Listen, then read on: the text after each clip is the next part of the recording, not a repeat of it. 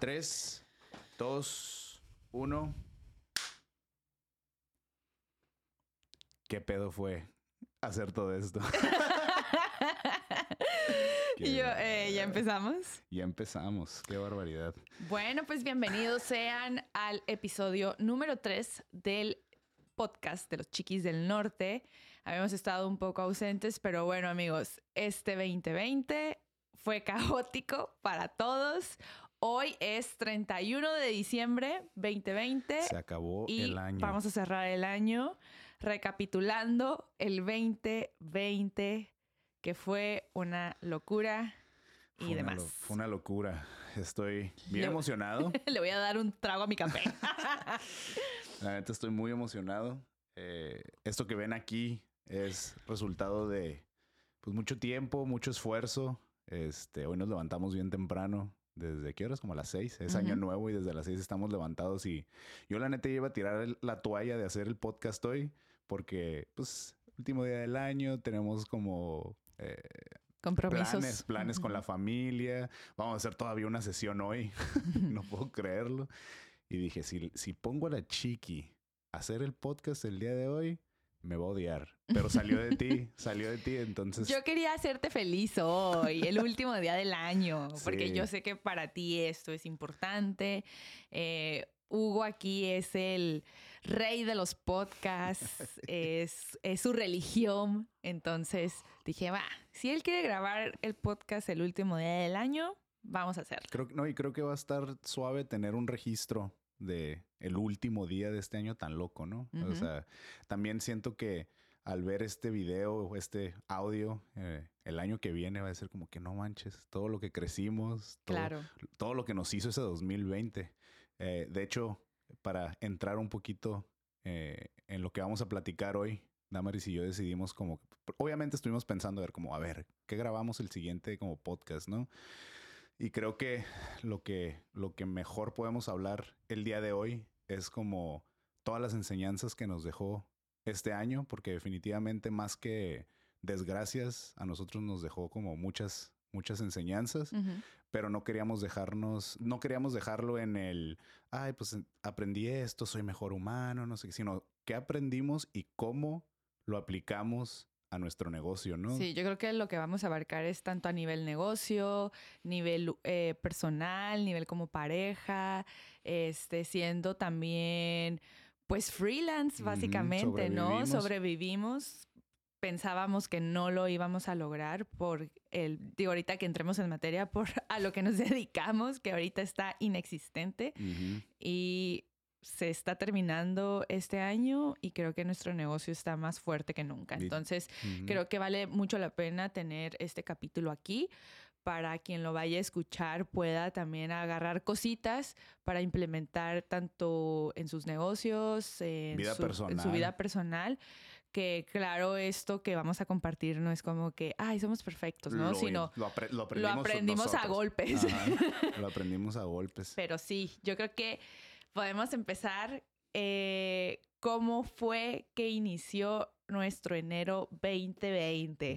Era, éramos acá, Hugo y Damaris. Traíamos el fuego, traíamos, el fuego. Traíamos un fuego, fue de este año, es nuestro año. ¿Y por qué? Porque teníamos bodas destino, teníamos una boda internacional, eh, íbamos a andar viajando como locos, que era lo que necesitaba nuestro proyecto, nuestro negocio, que se extendiera ya a un nivel Fuera nacional e internacional. Y este año, en teoría, lo íbamos Era el a lograr, paso, ¿no? Era el siguiente paso Ujú. y eh, inclusive eh, enero del 2020 eh, fuimos al Nómada organizado por nuestros queridos Champi y, y Alfonso. Ajá, Nómada es un workshop para fotógrafos muy, muy, muy chingón.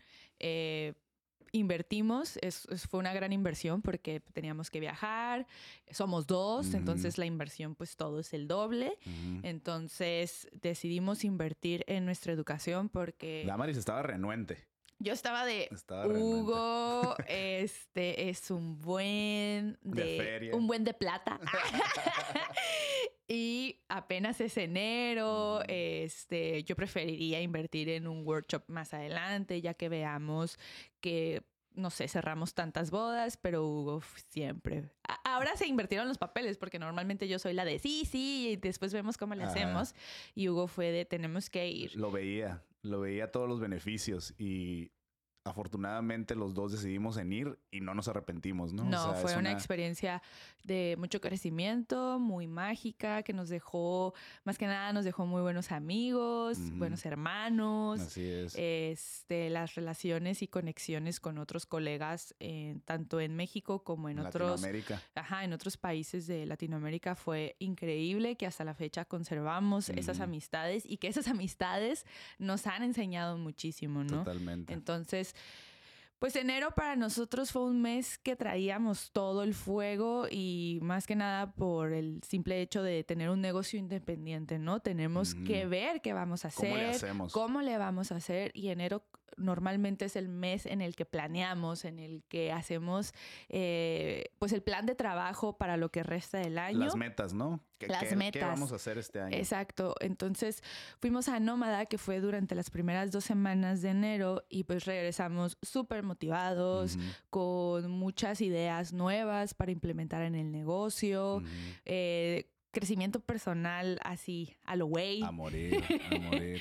entonces regresamos y pues a darle.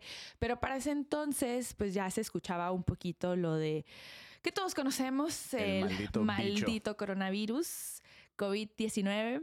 Este, pero nosotros era así como que ah, pues, estábamos bien concentrados realmente en nuestras metas para el año y Hugo y yo tenemos la costumbre también de pues desintoxicarnos un poquito de las noticias, ¿no? También no estar muy empapados de lo que pasa en el mundo, porque al, al final de cuentas no es como que podemos hacer mucho, pero sí podemos hacer los cambios en nuestra persona, ¿no? Entonces siempre nuestras energías están concentradas ahí. Ok, eso está pasando a nivel global, pero yo no puedo hacer nada pero ¿qué puedo hacer para que a mí no me afecte? Yo creo que ese fue, ese fue totalmente una enseñanza que aprendimos de los libros y este año fue perfecto para implementarlo, ¿no? Porque yo sí estoy bien de acuerdo, está bien cliché, pero estoy bien de acuerdo que conocimiento que no se aplica es como si no tuvieras ese conocimiento, ¿no? Entonces me acuerdo que ese concepto lo aprendí de un libro que se llama Four Hour Work Week, creo.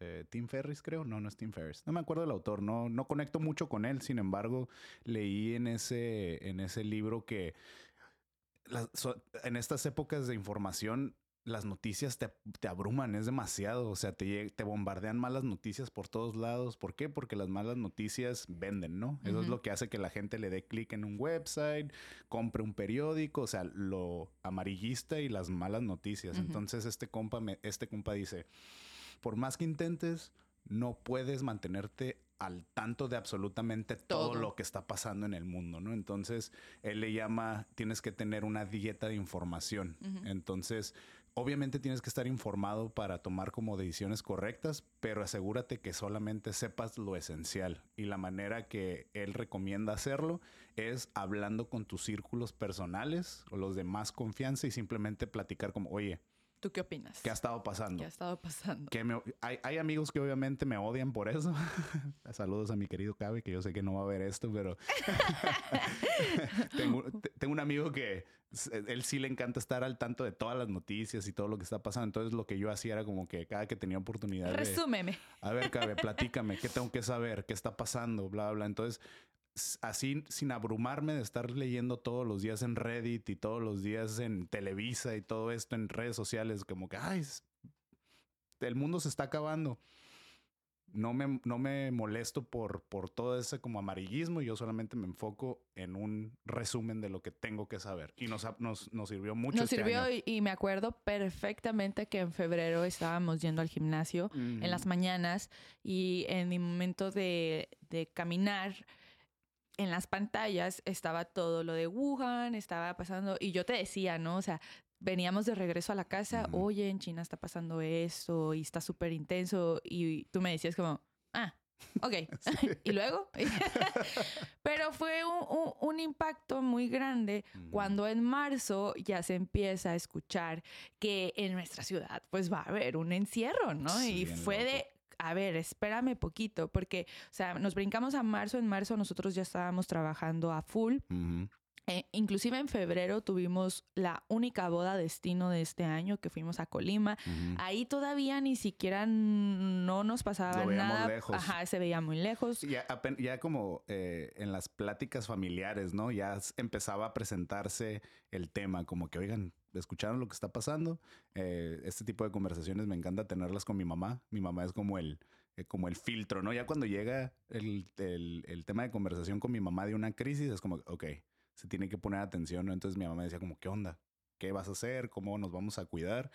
Y me acuerdo que le dije, ma, esa es otra enseñanza que nos dejó el libro de los siete hábitos de la gente altamente, efectiva, que dice, cuando todo el tiempo están pasando cosas intensas en el mundo, ¿no? Entonces, no puedes eh, engancharte con esas noticias o esos acontecimientos a nivel global porque tú no tienes el control. El control. No, no tienes influencia directa para que ello cambie, ¿no? Entonces, cada que te encuentres con una situación que te haga enojar a, nivel como macro, ponte a pensar, ¿qué puedo hacer a nivel micro para, por lo menos con un granito de arena, eh, como aportar. Aportar, que está dentro de tu círculo de influencia, ¿no? Y eso empezamos a hacer. Es como que, güey, si eso está pasando allá, hay que cuidarnos, hay que cuidar nuestro sistema inmunológico, ¿no? O sea, empezamos a correr, íbamos al gimnasio, meditar, como siempre lo hemos hecho, eh, cuidar la mente, como que no empezamos a cuidar la mente. Esos fueron como los primeros pasos. Los primeros pasos, pero sin alarmarnos todavía.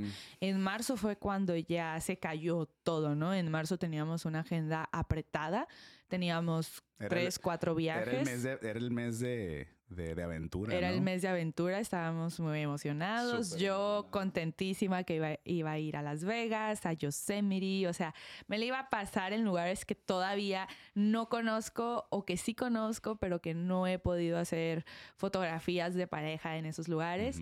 Pero bueno, el 15 de marzo, o sea, me acuerdo perfectamente porque pues es cumpleaños de mi hermana Marisol y, fue de... a hacer el, el, eh, un photoshoot al zoológico de San Diego. Eh, ajá, fue la última vez que crucé la frontera este, y pues ándale, ¿no? ¡Pum! Se cierra todo. Para el 16 de marzo todo cerrado, todos encerrados. Sí fue un shock muy intenso para nosotros porque estamos acostumbrados a estar afuera, estamos acostumbrados a abrazar a las personas, estamos acostumbrados a estar en contacto con un buen de gente, ¿no? Entonces, yo creo que las primeras semanas, lo que fue marzo y abril, fueron las semanas decisivas este, para que nuestro negocio esté como esté ahorita. ¿Por qué? Porque actuamos... Actuamos rápido. Rápido. Obviamente para nosotros, que somos fotógrafos de boda, durante esos días la incertidumbre de todas nuestras parejas. no me acordaba. Ese inmediatamente fue el... Fue un dolor de cabeza muy grande. ¿Por qué?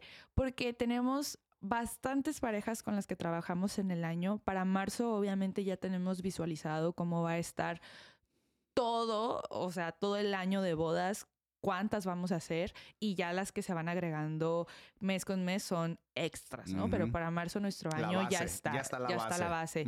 Entonces, obviamente, para nosotros que nos digan no se van a poder hacer las bodas de los próximos meses, es lidiar y lidiar no en el mal sentido, ¿no? Sino, ok, llamada es un problema, a, solucionar. a solucionar porque a nivel negocio nos pega durísimo porque significa que no vamos a recibir el ingreso que teníamos, que, teníamos y es obvio. O sea, pongámonos a pensar de que al mes siguiente una pareja le dicen que no se va a poder casar, que hay crisis económica, que nos van a encerrar, que se quedan sin trabajo, no van a pagar el servicio de fotografía de su boda, ¿no? Entonces, por lo tanto, dejamos de recibir un ingreso. Sí. Eso fue de lo más impactante durante las primeras semanas. Yo recuerdo que me afectó muchísimo. Emocionalmente. Emocionalmente, porque fue, ¿cómo le vamos a hacer? No vamos a recibir ingreso. No sabemos qué va a pasar con estas bodas. Los clientes, las parejas están, pues, deshechas, destrozadas, porque no van a poder pasar sus bodas y por lo tanto nosotros tenemos que actuar como una solución. Que eso fue el mindset siempre de nuestro negocio. Vamos a hacer una solución y no un problema, porque al mismo tiempo tenemos relación con muchos proveedores de la industria, Sí. tenemos una relación muy apegada con nuestros clientes, de una relación de amistad y por lo tanto ellos nos compartían qué estaban pasando con otros proveedores Ujú. y sus pláticas eran de, es que este proveedor me quiere cobrar tanto, este proveedor no, me, me penaliza con una multa de tal, no me quiere cambiar la fecha, Sí. no tiene la fecha. Inmediatamente para nosotros fue un, no podemos Una ser prueba. esos proveedores. Fue una prueba de mantenernos eh, como true, mantenernos como apegados a nuestros valores y principios del negocio en sí, ¿no? Lo que siempre hemos dicho, que como sabemos que un- en una boda hay tantos problemas, o sea, básicamente en un evento los problemas están por doquier, ¿no? Yo creo Ujú. que el chiste de, de ser proveedor de boda es como solucionar problemas todo el tiempo, Sí. ¿no? Por todos lados. Entonces, eh, siempre hemos dicho, siendo una industria, la, la industria de las bodas, siendo una industria tan caótica y tan llena de problemas, nosotros vamos a hacer siempre una solución. una solución. ¿Y qué hicimos? Fue darle palmadita virtualmente en la espalda A cada novios. persona, decirle, no te preocupes, No es tu culpa. no es tu culpa, no es culpa de nosotros. Lo único que podemos hacer es apoyarte con el cambio de tu fecha. Sí pusimos reglas básicas de cambios de fecha, sobre todo por las temporadas altas del siguiente año, pero siempre el apoyo fue de, no hay de otra, o sea, tenemos que apoyar a estas dos personas que estaban súper ilusionadas con casarse, no lo van a poder hacer, no saben ni siquiera cuándo, es diciembre 2020 y todavía no sabemos No ni saben. cuándo vamos a poder hacer esas bodas, pero siempre fue el, el mindset, siempre fue los vamos a ayudar, ¿no? O sea, Sí. y eso que hicimos los primeros meses de la pandemia fue decisivo. Crítico. Así, fue Crítico. fue crítico, fue la mejor eh, estrategia y decisión que pudimos implementar. ¿Por qué? Porque los clientes se vieron apapachados, se vieron Contentos. contentos y realmente fue un karma buenísimo hacia nosotros. No me voy a adelantar a los hechos. A lo que pasó el resto del año. a lo que pasó el resto del año, porque si no aquí se acaba el podcast. Sí, sí, sí. Pero siempre mantuvimos esos valores, no entramos en pánico, que creo que fue lo más sensato. No entramos en pánico, fue de, ok, no vamos a tener ingreso, no vamos a poder hacer bodas durante los próximos meses, ya veremos qué hacemos, ¿no? Que yo creo que ahí entra eh, otra enseñanza que ahí sin saberlo pues ya fue eh, la comprobación de que es una buena idea y una buena estrategia no hundir tu vida en crédito. Porque en ese punto nosotros no teníamos deudas. Obviamente las deudas de nuestro carro, del chispita, teníamos creo que el pago de, de la computadora. ¿Qué más debíamos? Nada, No o sea, debíamos nada. O sea, estábamos, por eso no entramos en caos, eh, digo, en crisis, porque dijimos, bueno, siempre hemos sido bien responsables con nuestras finanzas, tenemos ahí nuestro, nuestro ahorro, eh, no, no debemos ninguna tarjeta. Ahorita, a partir de ahí, cuando nos dimos cuenta que no iba a haber ingreso en esos siguientes meses, el mindset fue con, que, con que vayamos sacando dinero para pagar la renta lo del mes. lo, ajá, lo del mes, para pagar la renta, para pagar el mandado, el internet, con eso ya vamos saliendo, con que, con que, haga- con que podamos generar sin que le tengamos que quitar de los ahorros. Y eso es parte de lo que yo platiqué en el podcast con Giovanna en Divina Podcast hace Saludos, un Giovanna. mes.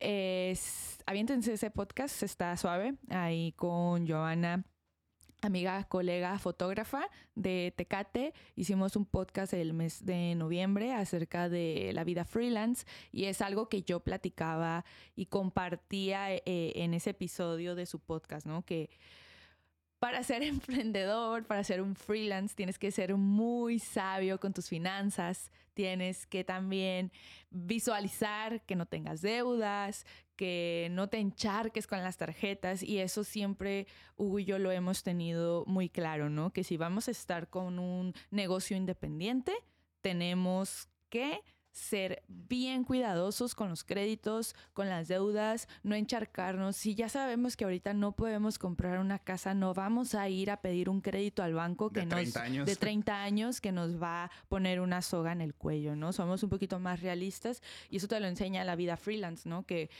tienes que ser bien sabio con tus finanzas, no puedes encharcarte porque es bien incierto los ingresos cuando eres un proveedor. Una pandemia puede pasar en cualquier momento. Una pandemia puede pasar y eso fue muy triste de ver de otros colegas que tiraron la toalla porque tienen hijos, tienen una casa que pagar, tienen carros que pagar, colegiaturas, las tarjetas encharcadísimas y por lo tanto obviamente no hay bodas y no pueden generar ingresos, ¿no?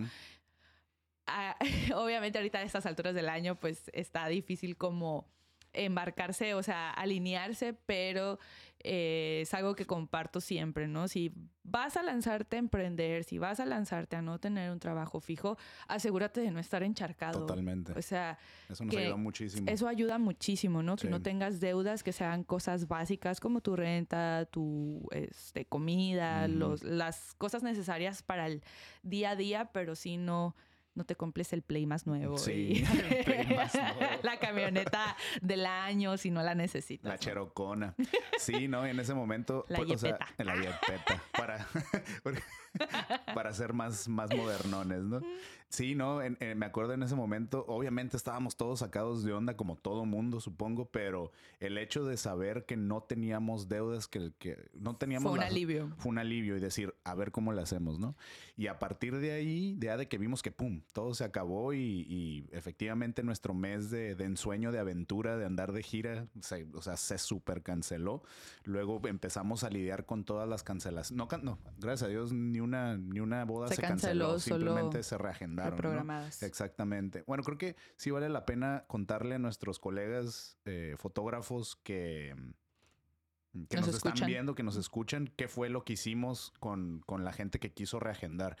Eh, nuestra estrategia fue meramente, mira, yo estoy contigo totalmente, yo cuando quieras puedo reagendar tu, tu nueva fecha, solamente siguiendo estas, estos lineamientos, ¿no? Si Los tú, lineamientos fueron que podían reagendar el resto del año, o sea, que no sucedió. Nada pasó este año. Pero en el mes de marzo y abril, los que tenían que reagendar, que era la parte de verano, que estaban obviamente asustados y sabían que no iban a poder hacer sus eventos, querían pasar sus bodas para el final del año, ¿no? O sea, octubre, noviembre, diciembre. Para nosotros fue, está bien, no pasa nada, ayúdanos a que sea tal vez un viernes, un domingo y ya de plano, si no puedes, pues un sábado, ¿no? Mm, Si la quieres cambiar para el siguiente año, la puedes cambiar entre enero y abril, que realmente es una temporada baja eh, el día que quieras, ¿no? Sabemos que en esos meses está flojito y cualquier bodita en esos meses es, es buena es y buena. Se, aprecia. Exacto, pero si la quieres cambiar para los meses de verano, que realmente es la temporada Alta. alta, tiene que ser en viernes o domingo. Si es un sábado, Tenemos que hacer un tendríamos que hacer un ajuste de tarifa. Ojo, no era una penalización, era un, aji- un ajuste de tarifa. Nosotros cada año hacemos modificaciones en nuestros paquetes de boda, en nuestras colecciones. Eh, hay un aumento de precio, pero también hay un aumento de calidad, de entregables, etcétera. Por lo tanto, esa era la condición. Hubo clientes que dijeron, va, no sí. hay problema, te, te hago el ajuste. Hubo clientes que estuvieron tan agradecidos con nosotros por haberles cambiado su fecha que fue, va, no tenía, no tenía save the date, pero ahora lo quiero. Eh, no tenía contemplado fotos para la despedida de soltera, Ujú. para el- la boda civil, los quiero contratar. Y lo que se generó, en lugar de penalizar, en lugar de crear un conflicto con el cliente, lo que ocasionamos fueron más, Más ventas. ventas, Y sí. eso salvó, salvó, Salvó, el año. Salvó el año, totalmente, porque nos empezaron a caer los depósitos, ¿no? Como Sí, que "Ay, de- para el save the date, hoy mi baby, no, no baby no, shower. Baby shower. Mi despedida de soltera. Entonces Ajá. fue excelente karma, nos funcionó muy bien eh, y lo hicimos de corazón, porque Sí. genuinamente yo creo que ahí nos dimos cuenta también, a- eh, luego, luego, desde el principio, qué tan conectados estamos como especie, ¿no? Porque todos la estábamos perreando. Todos. Entonces es como que, güey, si quiero que me apoyen, si quiero que me ayuden, yo tengo que ayudar también. No me, Exacto. puedo, no me puedo quedar aquí nada más esperando a ver quién me ayuda a mí. Y hubo mucha controversia en este aspecto, obviamente, con muchos colegas en los grupos de Facebook, en historias en Instagram, porque había una eh, división de opiniones, ¿no? En que Ay, pues... como ideas polarizadas en redes sociales, no te lo puedo creer. Pero esto es, o sea, era una vertiente así de, Sí. no, yo opino que les cobremos más, no, a gente como nosotros de, no, pues cómo les vamos a ¿Cómo cobrar crees? más. O sea, y cada quien actuó según sus valores, según su filosofía de, de trabajo, de vida, pero al menos no podemos decir que fue lo mejor que hicimos nosotros ni que fue lo peor, simplemente es lo que nos funcionó. A los chiquis del norte les funcionó ser empáticos, les funcionó eh, humanizarse y eso generó más ventas. Sí. Punto. No, a lo mejor a otros colegas no les sirvió, a lo mejor a otros colegas les funcionó cobrar penalizaciones y está bien, ¿no? Sí. Cada quien actúa y sus acciones son referentes a su tipo de cliente, a su tipo de trabajo, Sí. su filosofía, etcétera. Entonces, Sí. a nosotros nos funcionó Sí, eso. me acuerdo, que, ps, lo tengo bien claro, estábamos ahí en la... Ah, porque por cierto estamos en nuestra casa, su casa. Hoy quisimos como eh, grabar este episodio, que de, de hecho no nos, no nos eh, curamos en salud, no les pedimos las disculpas adelantadas. Como estamos en nuestra casa, no es un estudio controlado de audio y de iluminación. A veces van a escuchar al, ahí viene el Z-Gas. Y a los perritos, a los perritos. de repente- hoy, hoy está nublado, entonces lo más seguro es que a veces se va a ver como oscurito el video. para los que nos ven en video. los que nos ven en video, pero queremos concentrarnos en, en el contenido del podcast. Pero bueno, estábamos aquí en la casa, en la cocina, cuando todo estaba pasando esto de que, oye, estamos de, pues, dados de alta en varios grupos de fotógrafos, entonces como que veíamos todos esos debates, ¿no? Como Ujú. qué hacer con estas reagendadas. Fue todo un caso. Y estábamos ahí sentados y decimos como que estamos haciendo mal, o sea, estamos, Ujú. deberíamos de cobrar más, deberíamos, o sea, lo estamos haciendo mal, pero creo que la- a la decisión y la conclusión que llegamos fue como que chiqui, creo que lo que va alineado con nuestra filosofía es nosotros vamos por el long run, nosotros Ujú. vamos a, a- a a como a cuidar una cartera de clientes que va a ser toda la largo vida, plazo, güey, a largo exacto. plazo, ¿no? Porque está bien, está bien, había, hubieron fotógrafos que ven por su negocio en el momento, hay fotógrafos que tienen familias que que Alimentar, alimentar, claro. deudas. Eh, Estaban viendo por su negocio al corto plazo, pero creo que dadas nuestras circunstancias, nosotros teníamos que enfocarnos en tomar la decisión viendo el long run, el largo plazo. Que claro, en al menos en nosotros compartimos esto porque creo que no es secreto, es Ujú. algo que hemos aprendido de lecturas de otros colegas, de pláticas y para nosotros, nuestros clientes, no nada más es un cliente en el momento que se casa, es un cliente que me puede durar toda la vida y por lo tanto lo puedo cuidar. ¿Y por qué? O sea, dice, no soy esencial, claro que no, no soy un doctor, pero esa pareja que nos está contratando para su matrimonio nos puede contratar para su embarazo, para las fotos de sus niños, para fotos familiares, las recomendaciones. O sea, eh, eso es lo que más nos ha funcionado a nosotros a lo largo de estos tres años. Le hacemos la boda a una pareja conectamos, tratamos de superhumanizarnos, de verlos como amigos y esa pareja nos recomienda con sus hermanos, con sus primos, con amigos y por lo tanto se va tejiendo una telaraña así enorme, Enorme. ¿no? Entonces, eso fue algo que instintivamente en ese momento lo vimos. A ver, estos clientes no son nada más de ahorita, esos Mm. son a largo plazo y así son nuestros clientes, Sí. estamos creciendo junto con ellos, que ahorita vamos a hablar de nuestro estudio, ¿no? Estamos creciendo con ellos y así como crecemos, pues vamos avanzando y queremos atesorar esos momentos, queremos fotografiar porque estamos creciendo, Sí. pues estamos creciendo la familia, entonces fue la decisión que tomamos. No hicimos penalizaciones, simplemente hicimos el upgrade del paquete en caso de que quisieran cambiar en ciertas fechas y apoyarlos más Sí. que nada. Luego, luego no, no vimos los resultados de Inmediatos. inmediatamente, ¿no? Simplemente yo creo que el, el- la recompensa que tuvimos en ese momento fue sentirnos bien con nosotros mismos. Sí. Es como que ah, hicimos el bien, eh, nos sentimos tranquilos, no, estamos, no estamos haciendo miserables a nadie. eh, basa- eh, no estamos siendo un problema para nadie. Ajá, entonces como que se- nos sentimos tranquilos. Entonces en ese momento ya el enfoque fue, no nos preocupamos en el, ay, a ver cuándo llegan esos beneficios, ¿no? Simplemente fue, ok, ya hicimos esto, ¿qué vamos a hacer para generar dinero ahorita que nuestro negocio está Parado. parado, ¿no? Entonces ahí nos pusimos a, nos sentamos a ver como qué hacíamos. Lo primero fue le dije a Damaris, gracias a Dios no tenemos como, tenemos el guardadito, podemos sobrevivir. Creo que es tiempo de meterle tiempo al website. El guardadito de nuestro enganche de casa, del terreno. ni modo, ni, modo, se fue. ahí estaba. Pero lo, cuida, lo cuidamos mucho. Creo que sí, en esos meses y en este año lo hemos cuidado bastante. O sea, obviamente ha habido meses en que hemos tenido que agarrar, pero siempre con la intención, con, con la idea de que se regrese. Se regrese siempre, ¿no? Pero bueno, en ese momento sí fue, nos, empezamos a meter en el website por fin. No me voy a, no me voy a adentrar mucho en, en, eso. Fue un caos, pero gracias a Dios también encontramos las fuerzas el enfoque y, el amor para hacer el website que ya lo teníamos súper atrasado. Entonces, súper orgullosos de nuestro website. Aprovechamos para agradecerle a la Vid que nos echó un chorro la mano con todo este pobrecito. Nosotros, si de por sí nosotros estábamos enfadados y era nuestro website, imagínate él que nos estuvo ayudando. Sí, pero sí, o sea, las energías se concentran. Ok, no podemos hacer bodas físicamente en este momento, pero tenemos que seguir vendiendo, tenemos que seguir dándonos publicidad, tenemos que seguir siendo formales, crecer el negocio. Por lo tanto, ¿qué sigue?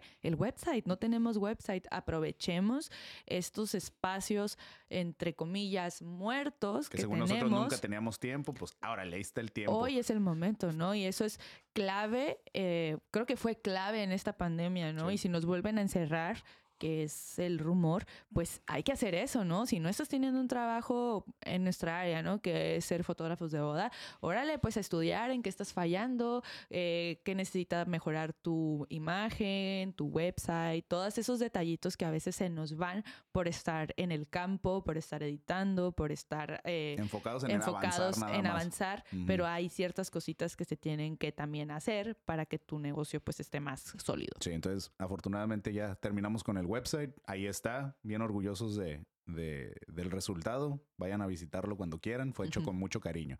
Pero bueno, hicimos el website y, en, y también ahí entre en medio, pues era como que, ok, ¿qué vamos a hacer para generar feria? ¿no? Entonces, el primer, lo primero que hicimos fue lo del taller online.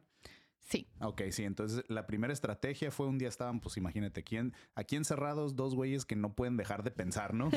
Estábamos como piense y piense, generando ¿Qué hacemos? ¿Qué hacemos? Entonces, como Tijuana, mi querida Tijuana es una ciudad muy emprendedora. De hecho, eso siempre lo he como me he sentido muy orgulloso de ello, que Tijuana es así, es una tierra súper fértil para eh, proyectos y negocios.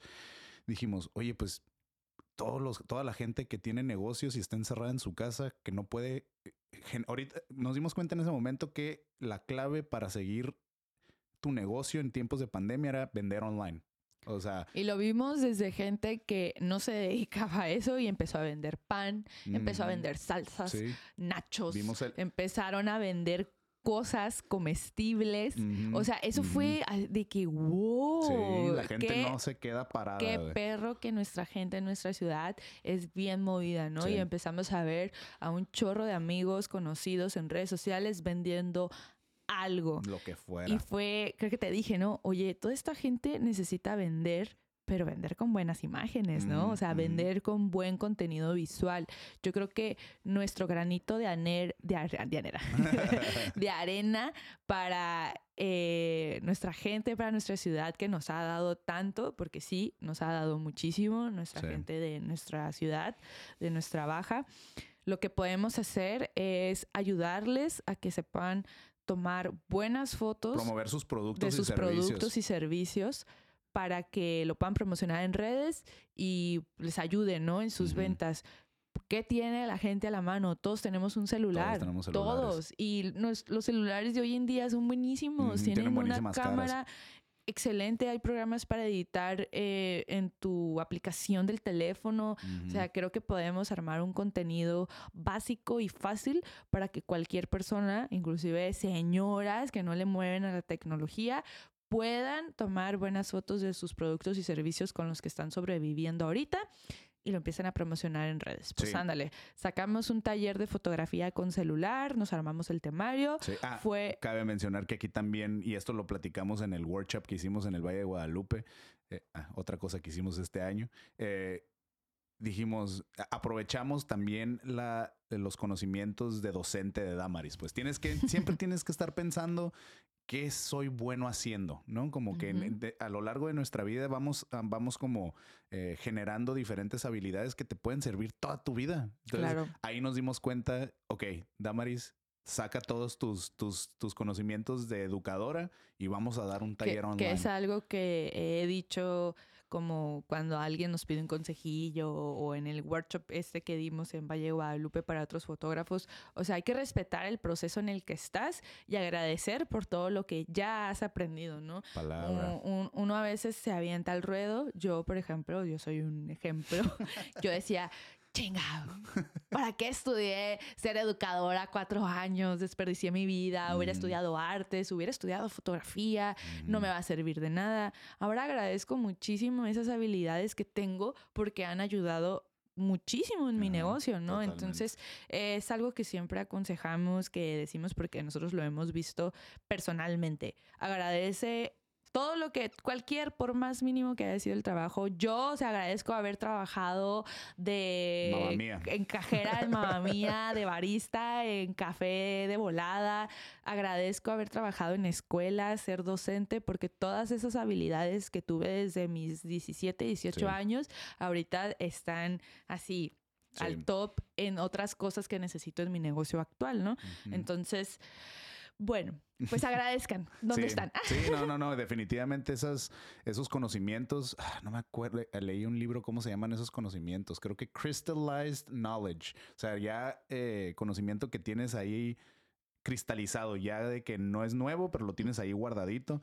Siempre tienes que estar como, como si fuera una biblioteca, sí, véanlo como si fuera habilidades físico. tengo? ¿Qué habilidades tengo? Y no las dejes atrás, porque esas habilidades siempre te van a ayudar. Súmalas. Siempre, siempre te van a sumar en diferentes problemas que tengas eh, en la vida, ¿no? Entonces, armamos el, el, El taller. online. Te la rif- me acuerdo que te la rifaste durísimo investigar a ver cómo le hacíamos para hacerlo bien, porque sí le, le echamos Fue en ganas vivo, para- ajá, fue sí, en fue, fue en vivo. grupos de Facebook en vivo.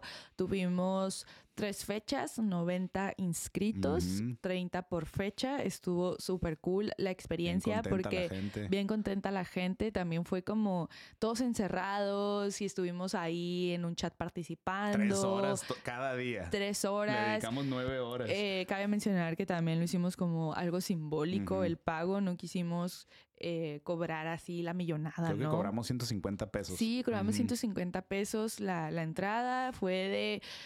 Nos ayudamos entre todos y todos vamos a salir. Recuerdo que la gente se fue súper contenta, eh, estaban bien emocionados. Hasta la fecha, gente que hemos visto ahora en las sesiones Sí. de Navidad fue a nuestras sesiones de Navidad porque tomó el curso con celular y nos han dicho, ah, yo tomé el curso con celular, todavía sigo aplicando ciertas cosas, ¿no? Es como, eso, Sí. eso es bien bonito Sí. Que le haya servido a la gente. Sí vimos eh, que muchas de las personas que estaban vendiendo algo mejoraron sus fotos, inclusive gente nos empezó a enviar como, oye, ¿qué te parece? Sí. Y lo hice bien, y yo, sí, súper bien. Entonces, Sí. diversificamos, ¿no? Que esa es una palabra que me encanta para utilizar Otra en- enseñanza. otra enseñanza y me encanta utilizar esta, este término de diversificar cuando eres un emprendedor, cuando eres freelance, cuando tienes un negocio independiente, ¿no? Y Lo decimos mucho Hugo y yo, no te puedes clavar en que solo soy esto. O sea, yo y, o sea, Hugo y yo pudimos haber dicho, somos fotógrafos de boda y nada más, y no tengo trabajo y pues aquí me hundo, ¿no? O sea, no, hay que diversificar, ¿qué más podemos hacer? Y lo vimos con mucha gente, eso me dio mucho orgullo de, no sé, soy contador, soy abogado, soy maestro, ahorita no tengo trabajo de esto, pero soy buenísimo haciendo pan de plátano, voy a vender pan de plátano, ¿no? Eso es súper importante, no quedarse estancado y de- diversificar. En nuestro caso, fueron las esas herramientas teníamos al momento, Sí. esos conocimientos ya los teníamos y los compartimos. Fue algo simbólico el cobro, pero generó para pagar la renta de la casa. De ese mes. Sí. Ese mes, ¿no? Ya con eso, uff, safe. sí. Llegaste, Salimos- ¿no? salimos Salí- salimos. Ah, nos brincamos al siguiente, Al siguiente, a la siguiente reto. al siguiente reto. Se viene mayo, Día de las Madres, todos nostálgicos, todos de que no vamos a poder ver a mamá ni abrazarla. Y Cari, Cari Ruelas, este, que es nuestra vecina. Y va a ser futura invitada de este podcast. Ajá. Es un personajazo. Eh, vayan a sus redes sociales. Es una experta en skincare. Y bueno, Cari Ruelas, que es nuestra vecina, viene y nos dice: Oigan, amigos, ¿qué hacen? Literalmente estábamos acostados en la cama y ahí está, pues, nuestra, la ventana de la calle da y luego, luego llegó y pa, pa, pa. Nos, toca- Sí. nos tocaron en la ventana. Sí, "Amigos". llega, llega Cari con Armando, su prometido, y qué hace, ¿no? Y nosotros pues platicábamos, eran, eran las personas con las que más platicábamos porque pues estamos en contacto directísimo con ellos de puerta a puerta y llegan ahí a la ventana y pues qué hacen y ya Cari, oigan. Este, no me acuerdo cómo lo, cómo lo planteó, pero fue de que hay que hacer algo para el Día de las Madres. No sé, pues somos buenos, yo soy muy buena manualmente. Este, y fue de que pues tú eras buena en esto, yo también. Hugo es bueno vendiendo, llevando, Organizando. organizando, llevando registros. Y se nos ocurrió en conjunto la idea de vender ramos de flores a domicilio para el Día de las Madres. Bueno, dijimos, pues lo que saquemos, ¿no? Que Ven- vendamos bueno. unos 20, 30 ramitos y sacamos para la, comida, comida de, de esta mes. semana, ¿no? Ujú. Pues no, señores. Se vendieron 200 Se ramos. vendieron Hicimos 200. equipo con Cari, que también tiene una base de datos súper fértil, que su base de datos, sus seguidores son súper fieles, leales, Es- y fue- sumada con la fue- de nosotros. Ese fue el mindset, ¿no? Le- te me acuerdo porque en cuanto nos aventaron el pitch, yo le dije a Damaris, súper sí. Esa es una buena idea. Nosotros súper agradecidos con todos ustedes, nuestra comunidad este, de amigos en Instagram.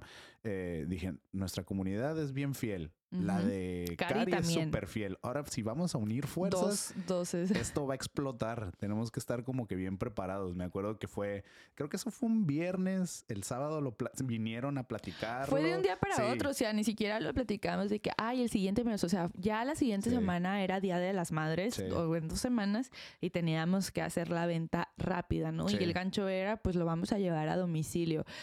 Pues intransigentemente se vendieron 200 ramos, no cabíamos en la No casa. cabíamos Esta la casa, está súper pequeña, no cabíamos con tantos, así, producto- el producto, digo, con el- tantos ramos. Ojalá en el video pudieras poner ahí fragmentos y Fotillos. fotitos de Sí, cómo yo el detrás de sí. cámaras. O sea, fue un trabajo súper cansado súper. de ir a comprar la materia prima, pelar flores. Obviamente no sabemos nada de flores, pero No. lo intentamos, ¿no? Sí.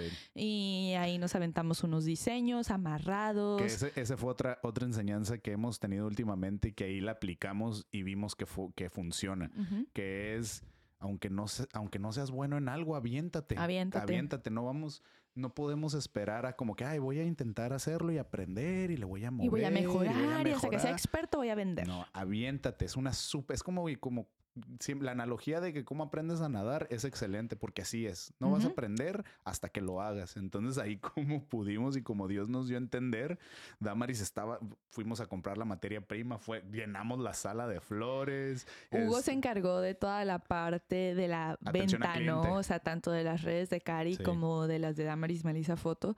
Y fue de, lo anunciamos con buenas fotos, obviamente. Obviamente. Este, pro- pues, promocionamos, se vendieron increíblemente, más de 200 Sí, fueron, no, la fue, todo un... Y, y la neta también me gustó mucho porque fue mucho ejercicio mental. Al menos para mí, porque pues yo fui ahí el, La el centro, el centro de, op- de operaciones. O sea, fue estar en contacto con muchísima gente, darle atención a muchísima gente, eh, mandar pins. Uf, Luego el, eh, mis, mis suegros nos super hicieron el parote de, de ser los Sí. repartidores. Eso estuvo muy bonito porque generamos un ingreso para otra familia que, Que no estaba también. contemplada, ¿no? Al principio fue de Cari, Armando, Hugo y Damaris, pues lo que saquemos para pagar Ujú. nuestras rentas y nuestra comida, ¿no? Ujú. Unámonos como amigos y vecinos. Sí, sí, sí. Pero fue tanta la demanda y fue tanta la venta que dijimos, o sea, no vamos a poder hacer uno de nosotros las entregas solos y necesitamos conocimientos expertos de la ciudad, porque obviamente anduvimos por todo Tijuana, o sea, no nos limitamos a la fuera, redonda, o sea, quieras. donde quieras, playas, El Soler, el 2000, Villa Fontana, Hipódromo, Libertad, o sea, todas las colonias habidas y por haber de Tijuana. Entonces le propusimos a, mi papá, ¿no? Y a mi mamá, como, ¿qué onda? ¿Se lo avientan ustedes? Ustedes, viejos lobos de mar, conocen todo Tijuana, se lo pueden aventar. No, pues que sí. Estuvo bien bonito porque cobrábamos el ramo más el envío dependiendo dónde querías. dónde querías. Y ese envío se lo llevaba pues mis papás, ¿no? Entonces generamos para tres familias un ingreso significativo que nos ayudó a salir adelante ese mes esas semanas, ¿no? Ese mes. Y estuvo muy llenador que también toda nuestra base de datos, como pudo, nos apoyó, ya sea con el curso de celular o con las flores o hasta con las dos. Hubo gente de San Diego que cruzó la frontera y vino por su ramo de flores. Eso para mí fue de no manches. Otra de las cosas que no veíamos venir, esa es otra de las cosas importantes de hacer, como aventarte eh, sin pensarla mucho, porque hay veces que hay tantas oportunidades que ni siquiera como que las, las procesas, ¿no? Una de las cosas que nos pasó que no veíamos venir, eh, que no fue el motivo principal para hacer este, este proyecto, gente que vive en San Diego que no podía cruzar a Tijuana, simplemente le mandó el ramo a, su, familia, que vivían aquí en Tijuana. Entonces fue como súper significativo para ellos porque sin tener que cruzar, no podían cruzar sus seres queridos recibieron un regalito. Sus mamás, sus abuelas. Estuvo muy bonito. Estuvo muy bonita esa, esa actividad slash negocio. Morimos. sí, eh, estuvo muy cansado. Al principio sí fue como cuando vimos lo de la venta, porque empezaron, empezamos a venderlo muy bien, se empezaron a generar luego, luego ingresos. Dijimos como, hey, nosotros, Damaris y yo siempre estamos como pensando nuevos negocios, ¿no? Esa es otra cosa que platicamos más adelante, pero cuando estábamos haciendo eso dijimos como, oye, pues esto puede ser otro business, ¿no? Tal vez que no lo corramos nosotros, pero estar ahí como que lo arrancamos. Ya cuando lo operamos dijimos no. No creo. no creo. Es muchísimo, muy cansado. Es muchísimo trabajo. Eh, la neta, nuestros respetos para la gente que se dedica eh, enteramente a eso. No dormimos tres días. Creo que despertábamos a las cinco de la mañana y nos dormíamos a medianoche. Sí, es que es un proceso, o sea, que no, que no imaginábamos, ¿no? Desde tener la flor en agua, estarle cambiando el agua, la temperatura del cuarto y luego pues hacía calor, pelar, quitar espinas, cortar, porque, o sea, yo no dimensionaba qué tan largas venían las flores, las, las varitas y cortar a la medida, hacer el diseño. O sea, no, terminamos muy cansados. Fue una actividad muy cool. también estuvo suave, pues que estuvimos aquí todos en la casa. O sea, no habíamos tenido contacto con nadie, pero pues Cari y Armando estuvieron aquí con nosotros eh, armando las flores, escuchando música, comiendo. Entonces también fue una actividad a nivel personal llenadora, ¿no? Tener contacto con otros humanitos que no habíamos tenido oportunidad. Pero yo creo que lo que más en lo personal me dejó a mí esa experiencia fue el cariño de la gente, ¿no? De mm. nos apoyaron. Hay mucha gente que nos apoyó meramente como por apoyarnos. Sí. Así de que, güey, no tengo jefa, no tengo nada, pero ahí te va. Sí, eh, o sea, hubo personas que se compraron un ramo a sí mismas. Ajá, o sea, chicas de que, pues no, yo no tengo a mi mamá aquí o ya no tengo mamá, este, pero yo, yo me quiero comprar un ramo para mí, ¿no? Y por apoyarlos. Fue de, así, me explotaba la cabeza de, mm. no manches, gracias.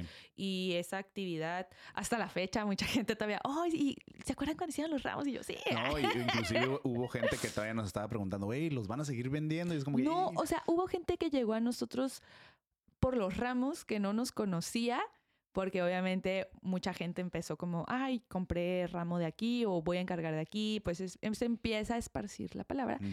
Hay gente que llegó a nosotros meramente por, la actividad de los ramos y, ahora es nuestro, nuestra clientela en las sesiones y eh, se va a casar, o sea, fue de, órale, o sea, fue un segue ahí también muy creo interesante. Que, creo que también eh, e, ese proyecto de, las, de los ramos fue otra eh, manera de comprobar que lo, lo que nos lo que iba a salvar a los negocios post pandemia es ya hacerlo todo online. Ahí fue como una, un gran, un gran como de que me, me, cayó el 20 y que dije, ok, se está muriendo el mundo del pasado. O sea, ese modelo de negocio de tener tu tiendita o tener como tu puesto y nada más como ponerle publicidad afuera y esperar a que te, volantes. ese, ese mundo ya se murió. Me estaba dando ya lo veíamos venir, ¿no? Como que poco a poco vimos que ese modelo de negocios iba, eh, iba en decadencia cada vez más, pero ya a partir de ahí dijimos, güey, vender online es lo nuevo. Todo lo que se nos venga a la mente lo tenemos que pensar a irnos a lo digital. Y nos fue muy bien, lo hicimos, o sea, lo, lo implementamos y nos fue muy bien. Fue una joda, pero nos fue muy bien y puta, súper agradecidos con la gente que nos apoyó, ¿no? Sí. Porque nada que ver con las fotos. Ok, Es- sobrevivimos mayo.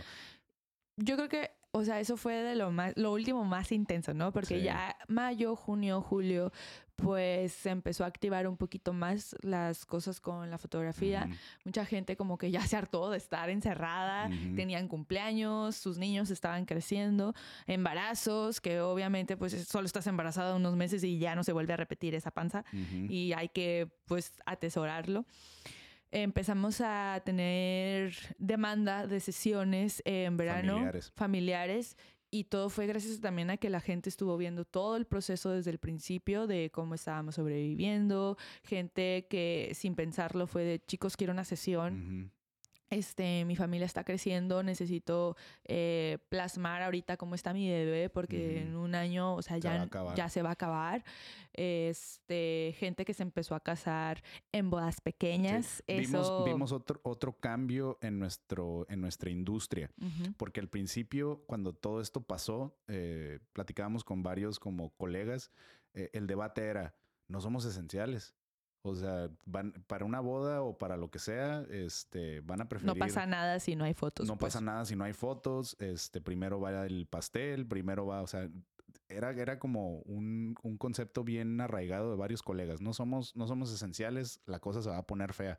Yo, me, ¿te acuerdas que yo siempre fui como bien, bien positivo, ¿no? Como que dije, chiqui, van a seguir, o sea, las fotos van a seguir. Y en ese momento, cuando empezamos, cuando nos reactivamos con, con- con el negocio de las fotos otra vez, pudimos notar que al revés, o sea, siempre creo que sí veíamos un poquito nuestro producto como un lujo, ¿no? Antes decíamos que somos un lujo. Pero a partir de ese, de que nos volvimos a reactivar, vimos que la gente atesoró todavía Más. más, tener un recuerdo visual de su familia, porque Sí. lo querían, estaban bien contentos en, la, en las sesiones que íbamos, les entregábamos y así literal nos decían como, güey, estoy llorando, muchísimas gracias, como que vimos ese cambio, ¿no? No, y también tiene que ver, pues, todo el lado emocional del que estamos viviendo, ¿no? Gente se está yendo, gente se está enfermando, no somos iguales, entonces están llegando nuevos niños. Todo eso creo que hubo un cambio al menos en, en nuestra base de datos, como necesito tener unas buenas fotografías de este proceso, ¿no? Antes de que este empecé, empecé de que la gente empiece, no me gusta decirlo así, ¿no? Pero antes de que la gente se empiece a ir, ¿no? Hay que atesorarlo. Y sí fue un cambio muy positivo para, Sí. para nosotros. eh, No, pues, se sintió bien Digo, nosotros así lo vemos siempre, ¿no? Ajá. Nosotros no lo vemos como, ay, es de lujo. O sea, no, o sea, hay que tomar fotografías, hay que plasmar nuestras esencias, nuestras edades en este momento, ¿no? El tiempo pasa muy rápido. El tiempo pasa muy rápido y ese cambio estuvo muy bonito también. Al mismo tiempo se tuvo que ver que empezamos a tener una demanda porque también nosotros empujamos la agenda, ¿no? No nada más cayó del cielo, no quiero que se malinterprete, ay, sí, la gente cayó del cielo. Sí, o sea, sí, no, sí. obviamente hubo acciones, nosotros empezamos a subir contenido, empezamos a hablarle a las redes sociales, empezó a haber movimiento en, en nuestro Instagram, que es la red social más fértil que Ujú, tenemos. Empezamos a enviar correos. Por ejemplo, yo le decía a Hugo, ok, ahorita no podemos tomar fotos, ok, Ah, bueno. pero hay mucha gente a la que ya le tomamos fotos y esa gente puede tener un álbum, puede tener una fotografía en grande impresa en su casa. Podemos eh, tener a lo mejor un especial. Me acuerdo que en agosto fue nuestro aniversario Sí. de Damaris Melissa Foto, no de nosotros. Ujú. Y dijimos, ¿por qué no damos un especial en Sí. agradecimiento a quien ya fue nuestro cliente, ¿no? O sea, si la sesión costaba tanto, pues ahorita si la contratas en este mes, te damos, no sé, tanto descuento, ¿no? Sí. Y eso generaron nuevas Eh, ventas. eh, yo creo que ahí está otra enseñanza que siempre habíamos como, yo lo había escuchado en algún podcast o en un libro y ahí nos dimos cuenta de la importancia de tener bien ordenado tus bases de datos, correos, nombres, números de teléfono, porque nosotros teníamos súper bien organizadito nuestro, todos nuestros correos de nuestros clientes, prospectos y todo. Nosotros lo manejamos a través de MailChimp, esa plataforma de, de- de envíos masivos de correo. Entonces dijimos, tenemos esa base de datos.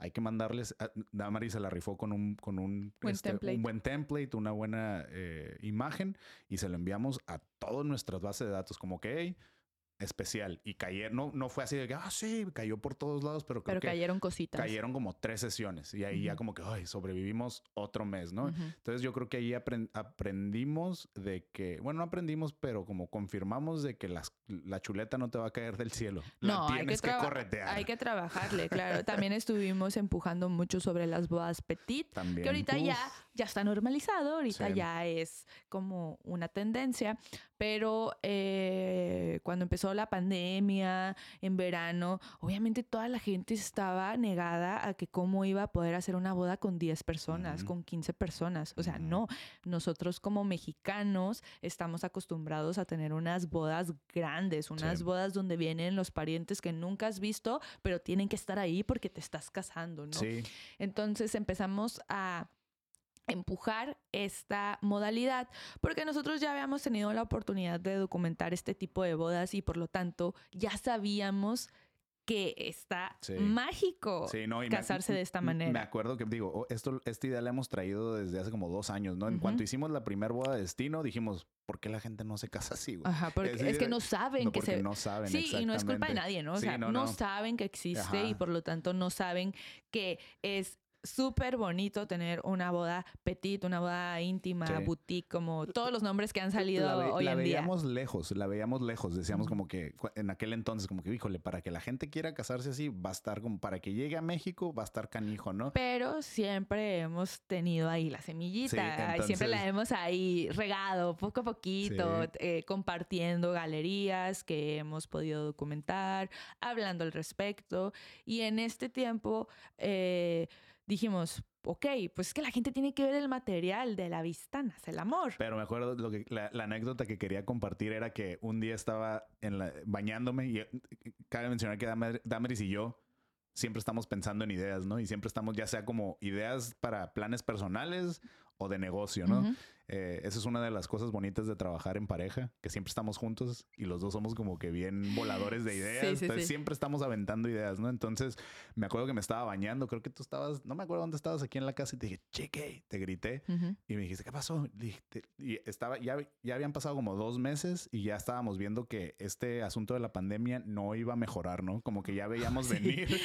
No, no creo. la- Las bodas que se estaban reagendando ya eran como, ya iban a llegar y, y estábamos en cada vez peor escenario y, y era como, güey, no creo que vayamos a hacer esas bodas tampoco, ¿no? Entonces me estaba bañando y dije, cheque, grité. Esto todavía no se veía venir, pero le dije, chiqui, creo que esta es la oportunidad perfecta para empezar a empujar las bodas petit y Sí. que ahora sí peguen, güey. Porque Sí. ya no hay de otra. O sea, no te puedes casar con 500 personas, no te puedes no te casar puedes con casar ni con 100. no te que puedes 100 es una boda 100, pequeña. chiquita. O sea, 100 personas es una boda pequeña aquí. O sea, olvídate, jamás tenemos bodas de 100, son de 200 para arriba, ¿no? Y a, par- a partir de ahí dijimos, vamos a empujarlo. Vamos, a empujarlo. ¿Y qué hicimos? Empezamos a hablar con otros colegas. Obviamente siempre empujamos tener una buena relación con todos nuestros colegas en la industria, no ni siquiera como otros fotógrafos, ¿no?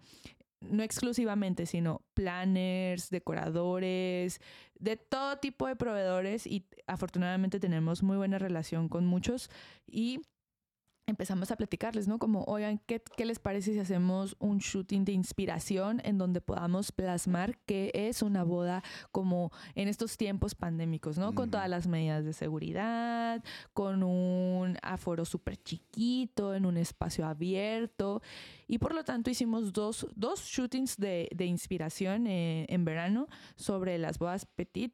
Fue increíble la respuesta Sí. también. Eh, mucha gente empezó como, oigan, pero ¿qué se necesita para poder hacer este, este tipo de ¿Cuánto bodas? cuesta? ¿Cuánto cuestan? Eh, ¿Qué es lo propio hacer? Obviamente no sabemos eh, llevar a cabo este tipo de bodas porque estamos acostumbrados a las bodas grandes, ¿no?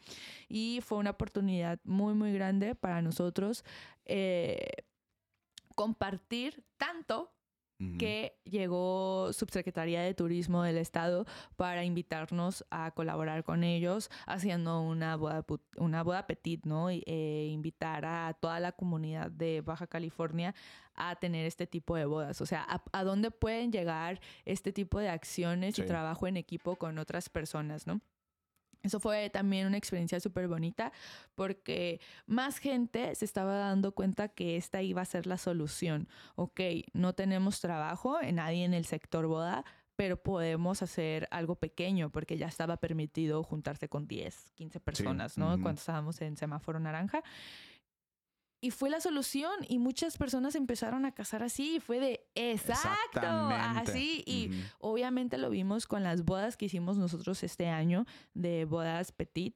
Eh, un aforo de 15, 20 personas. Creo que la más grande que llegamos a hacer este año fue de 50. O sea, es una boda pequeña, 50 personas, ¿no? Y la experiencia de todas esas parejas que se casaron este año con esa modalidad de bodas petit fue, no manches. O sea, súper mágico, súper bonito, emotivo, este, muy, no sé cómo, cómo describirlo, pero se, es otra vibra, es otra vibra tener este tipo de bodas y me da mucho gusto que por fin se está normalizando, ¿no? Y que creo que no va a haber de otra más que seguir con este tipo de eventos. Sí, ¿no? Y ya eh, yéndonos totalmente al negocio todos esos fueron una joda esos esos eh, shootings de inspiración. Ah, claro. No que no piensen que estuvo fácil, fue organización, fue gestión, inversión de dinero, de tiempo. Y para los que no saben qué es un shooting de inspiración, un shooting de inspiración es básicamente hacer una boda gratis, de mentiras, de mentiras o sea, de inspiración. Así es. O sea, todos los proveedores involucrados ponen de su parte desde la planner que decora, o la florista, este, el diseñador, de comida, de, los, snacks, la pareja, la persona que pone, el diseñador que pone el vestido, la persona que va a maquillar, los fotógrafos, el video. Es básicamente preparar una boda de, pues casi de verdad, pero para hacer una inspiración visualmente, ¿no? Y poder agradecidos con eh, la Yareli y el Isra que fueron nuestros modelos en ambos en ambos shootings. no, en el primero fue Amalia y Toño. Ah, hicimos tres entonces. Entonces hicimos, tres. hicimos tres, sí, ¿no? Pero, pero eh, a lo que iba también es de que fue una super joda, fue mucho trabajo. En una creo que regresamos todos quemados, que creo que fue en la que hicimos en Casa María. Eh, pero esos esfuerzos nos dieron ingresos en la segunda parte del año que siguió todo esto de la pandemia. Obviamente no generamos lo mismo que normalmente generamos con una boda tradicional, pero fue un ingreso. Fue un ingreso y creo que ¿cuántas bodas fueron? Como tres o cuatro. Creo que poquitas más, ¿eh? Pero, o sea, es algo que compartíamos con otros colegas, ¿no? De que, ¿qué prefieres? ¿Tener o no tener trabajo? Yo prefiero tener una boda chiquita con una cobertura de tres horas, que no es nada comparado con una cobertura de ocho, diez, doce de una boda tradicional normal, pero prefiero mil veces tener una boda chiquita con poquitas personas, con poquita cobertura, a no tener nada, ¿no? Y eso fue algo que estuvimos compartiendo con otras personas y fue, pues sí es cierto, ¿no? O sea, tal vez no voy a generar el ingreso enorme al que estoy acostumbrado cada fin de semana, pero al menos voy a generar algo, ¿no? Y esto yo lo resumo como esta parte de hacer estos shootings, el, el trabajo en equipo, ¿no? El, el, hacer el networking con otras personas de tu misma industria con las que puedes colaborar y a la larga o en corto te puede traer muchos beneficios para tu negocio, ¿no? En, e, en, este caso fue, nos juntamos con proveedores amigos, ¿qué onda? Hacemos esto, no vamos a ganar dinero ahorita, pero nos vamos a ganar a lo mejor futuros clientes, futuras bodas y así fue, y para todos, y lo vimos, porque tanto a Sandra, la maquillista, Selene, wedding planner, Juan Worley, diseñador, todos esos amigos con los que participamos haciendo estos eh, shootings de inspiración, a la larga empezaron a tener trabajo también, ¿no? De que, hey, me cayó esta boda porque me recomendó tal, o porque vio en Instagram el shooting de inspiración, ¿no?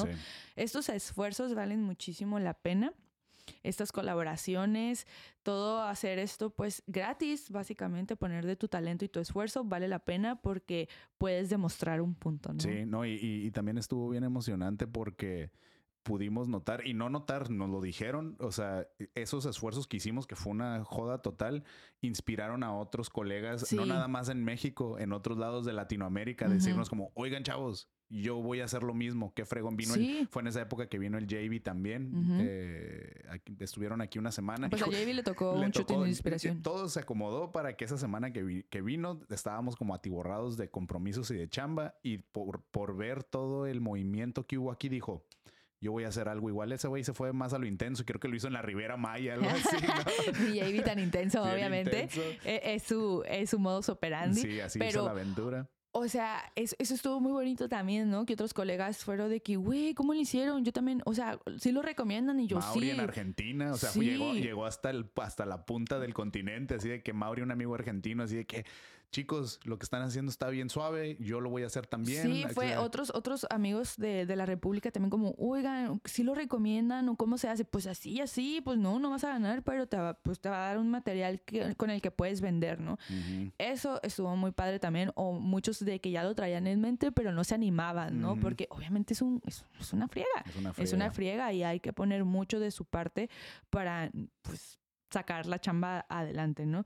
Pero muy contentos con el resultado, ya pues no, no es como que, ay, nosotros lo inventamos, ¿eh? O nosotros somos pioneros. Obviamente había más gente haciendo shootings de inspiración, pero a modo personal e interno de Damaris Melissa Foto funcionó muchísimo, pudimos también inspirar a otros, eh, gente que se acercó también con, con Hugo y conmigo, preguntando, eso fue reforzamos lazos también con otras personas. Sí, luego también ahí creo que en esas mismas épocas que ya como que el mundo se estaba reactivando, ¿no? O sea, seguía, la pandemia, pero al menos ya como que no quiero decir que le quitamos el miedo, pero aprendimos a vivir con ello. Ya, con todas las medidas de seguridad, que el tapete, que la temperatura, que la mascarilla. En esas épocas creo que se empezó a, a, poner, no de moda, pero como que cada vez más personas hacían lo del Insta Live como tipo podcast. ¿Te ah, acuerdas? Como que mucha gente andaba con ese, con, haciendo esa dinámica y nos gustó. Yo, nosotros ya teníamos en ese punto como que las ganas de hacer un podcast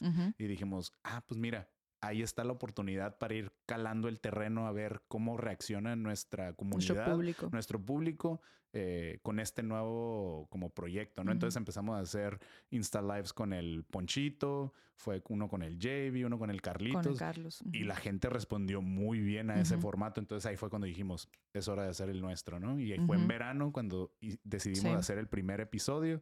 Obviamente, como todo lo que hacemos aquí, nos gusta hacerlo bien, entonces como que mandamos a hacer nuestro logo con María, tuvo bien bonito ese proceso creativo y nos aventamos a hacer nuestro podcast. Nuestro primer podcast. Que apenas este es el tercer capítulo, ¿no? Pero bueno, uno dice y quiere hacer mil cosas y nosotros ahorita quisiéramos tener dos temporadas ya, pero bueno, la situación también global no lo ha permitido, ¿no? Simón. Pero bien contentos de estar cerrando el año con no, y, y creo tercer que, capítulo. Creo que esto supongo que va a estar hasta el último, pero sí quisiera en este punto eh, recalcar el hecho de que este es un podcast producido totalmente por, nosotros. O sea, nosotros estamos a cargo de las cámaras, estamos a cargo del audio. Este, gracias a ese podcast, el primero que, ah, bueno, lo, sacamos y vimos que fue un hitazo. La gente le gustó, vimos los números y fue como, güey. Muy buenos comentarios. La gente está escuchando el podcast, ¿no? Entonces ahí sí le dije a Damaris, lo tenemos que seguir haciendo. tal, vez ahorita no nos va a generar nada, pero... Y creo que no buscamos generar nada con este proyecto que es el podcast de los Chiquis del Norte. O sea, no buscamos generar un ingreso realmente. Lo que buscamos es compartir, de un poquito de nuestra experiencia de vida, de experiencia de vida de otras personas con las que tenemos contacto, que admiramos, que queremos. Ya en un futuro tendremos más invitados. Este, que buscamos que gente que no nos conoce, que quiere contratarnos tal vez para su boda, nos pueda escuchar y vea, escuche que tengamos informada. E, exacto, ¿no? que, que, nos conozca un poquito más y no nada más por las fotos que están en Instagram, ¿no? Sino, hay, unos humanos detrás de esas Sino que hay unos humanos detrás de, de todas esas fotos eh, ya hechas y que nos puedan conocer, ¿no? Yo creo que ese es el objetivo principal. Y aparte nos encanta el proceso de, de, iniciar un proyecto, ¿no? Y verlo crecer poco a poco. El primero fue así totalmente aventarnos a ver qué fregados. el, el, segundo también lo hicimos con muchas ganas. eh, pero ahí se nos vino una tormenta después de eso, entonces ahorita hablamos de ello. Pero, por ejemplo, ahorita sí, esos dos primeros capítulos, nos- nosotros nos encargamos del video, pero en realidad el audio fue eh, ingenier, o sea, lo hizo una, una persona aparte. Ahorita ya los micrófonos los estamos eh, usando El chiqui nosotros. presumiendo su regalo. Ah, No, no, no, no ah, eso es a lo que iba.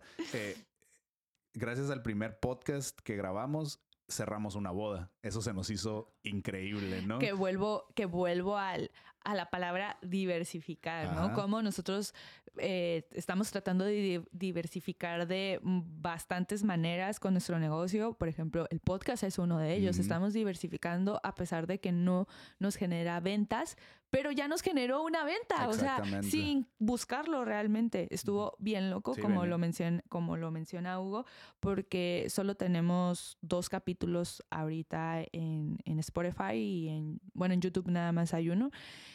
Y a raíz de esos capítulos, una pareja conectó con nosotros y nos contrató para su boda. Sí, Eso está así, así, de, súper "Wha- rápido. ¿what? Nos llegó, y veníamos de una sesión y nos llegó un correo así de que, oigan, escuché su podcast, me, encan- me conecté encanta. mucho con, lo que, con lo que platicaron. eh, mi pareja y yo tenemos ideas bien parecidas. ¿Qué onda? Casi, casi, ¿dónde firmo? Sí, ¿Cómo le hago? exacto. Entonces, esa es otra, otra cosa que aprendí, que, que es una enseñanza de antes, pero que lo estamos aplicando a nuestro podcast, gracias a que a- un proyecto siempre le tienes que inyectar cuando te lo pide, ¿no? Entonces, en ese momento que ya generamos la venta, compramos los micrófonos. Hicimos la inversión de los micrófonos, Sí, ¿no? sí, sí. Y ya eventual, poco a- todavía hay como campo de mejora muchísimo. Como por ejemplo, ahorita yo nada más tengo audífonos. Ya la, ya dijimos que en la siguiente, en la siguiente venta que genere esto, vamos a comprar un aparato para que Damaris también pueda usar sus, sus Sí, audífonos. poco a poquito. Poquito a Que poquito. eso también, voy a volver un, un poco a este comentario. Eso lo platiqué y lo compartí en el podcast con Giovanna, ¿no? O sea, hay que invertir conforme te lo vaya pidiendo tu negocio, ¿no? O sea, Mm. nosotros pudimos haber dicho, sí, vamos a hacer un podcast, y vamos Luego, a invertir luego. en todo el equipo necesario, pero pues no tenemos ni trabajo, ¿no? Pues Mm. claro que no. Exacto. El- el- la compra de este equipo fue porque ya generamos una venta a raíz del podcast y por lo tanto, pues es obvio que necesitamos hacer la inversión. Si está funcionando y puede funcionar de esa manera, pues hay que hacerlo, ¿no? Exactamente. Y enos aquí. La verdad, estamos súper agradecidos con mi querida Fer y el buen Sebas. Gracias a ellos, este, estamos avanzando un, un paso más en este proyecto que nos gusta tanto. de los chiquis del Pero bueno, entonces en, en, en esas ep- yo creo que cuando hicimos el primer podcast fue como el, eh, el cierre de la mitad del año, porque si comparamos el, el principio del año con el final, son- fueron dos bestias totalmente, Totalmente. diferentes, ¿no? Entonces, a partir de agosto, ¿qué, es- qué fue lo que nos siguió? Fuimos en septiembre, hicimos nuestra única boda destino. No, la- se- de dos, porque en febrero bueno, hicimos ajá, una en Colima. pande- pero pandémica. Bueno, ya pues. en pandemia. La, la- la única boda destino que hicimos este año fue eh, a Huatulco con nuestros queridos este, Kenny y Roberto. Súper bonito. Yo creo que no, no nos vamos a adentrar mucho en la experiencia. Simplemente se sintió muy bonito Salir. salir de la ciudad. Nosotros que Subirnos tenemos, a un avión. que tenemos la- el espíritu aventurero la una chulada tener la Ujú. oportunidad de, de salir. Súper agradecidos con esos chavos. Los queremos mucho. Hemos con- fue, han sido como esas parejas con las que hemos conectado mucho eh, y se creó un lazo ahí de, de- de cariño. Entonces estuvo muy bonito. Eso lo hicimos en septiembre. Después, ah, luego se vino como que la tormenta. Ahí viene lo bueno. Ah, ahí, viene, lo bueno de este podcast. Sí, ahí viene otra, ahí, ahí viene otra enseñanza. Bueno, pues la verdad es que ya, como lo hemos estado mencionando, o sea, hemos estado activos todo el tiempo, ¿no? Desde que empezó eh, la cuarentena, el encierro, no hemos parado. Eh, yo creo que fueron semanas, pero súper poquitas, en donde, no manches, se cae de que nos levantábamos tarde y utilizábamos el tiempo para descansar, o sea, ser novios, pintar, Hugo tocar la batería, pero realmente siempre fue, no, o sea, el fue, el, Hugo lo dice súper cool, el fueguito en las nalguitas, ¿no? De, órale, o sea, tenemos que generar, Sí. no nos podemos quedar con los brazos cruzados. Na- No nos va a llegar ayuda de ningún tipo a ninguno. no tenemos un tío rico, no tenemos un papá rico. o Sí, sea, no, nada. nada. Entonces, eso lo, lo decíamos en el podcast uno, ¿no? Nosotros tenemos siempre la motivación de la mejora constante porque no tenemos nada seguro. O no sea, tenemos ningún safety net. no. O sea, más que el safety net que nosotros mismos nos hemos construido. Creado. Eh, pero en realidad no, no va a haber ningún familiar ahí que nos rescate si todo explota, ¿no?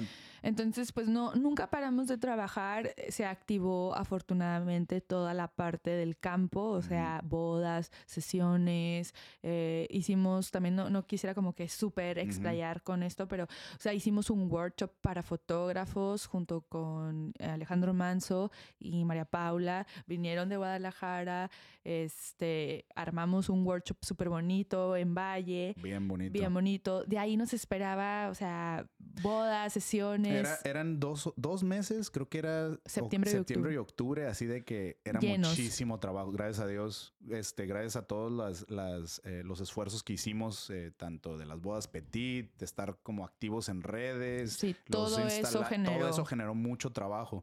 Andábamos para arriba y para abajo. Otra vez regresamos a nuestra rutina de, de, andar trabajando. De hecho, nosotros yo creo que no sentíamos la pandemia, ¿no? Sí, pues. Nos cuidábamos, obviamente Entrar al mercado pues con todas las medidas, este, no ir a ningún lado más que a ver a la familia.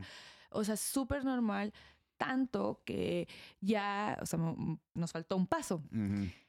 Tanto que estábamos ya como con la corriente, con todo el ahí, el power de que se está logrando un chorro de cosas. Seguíamos cerrando bodas para, seguimos cerrando bodas para el siguiente año.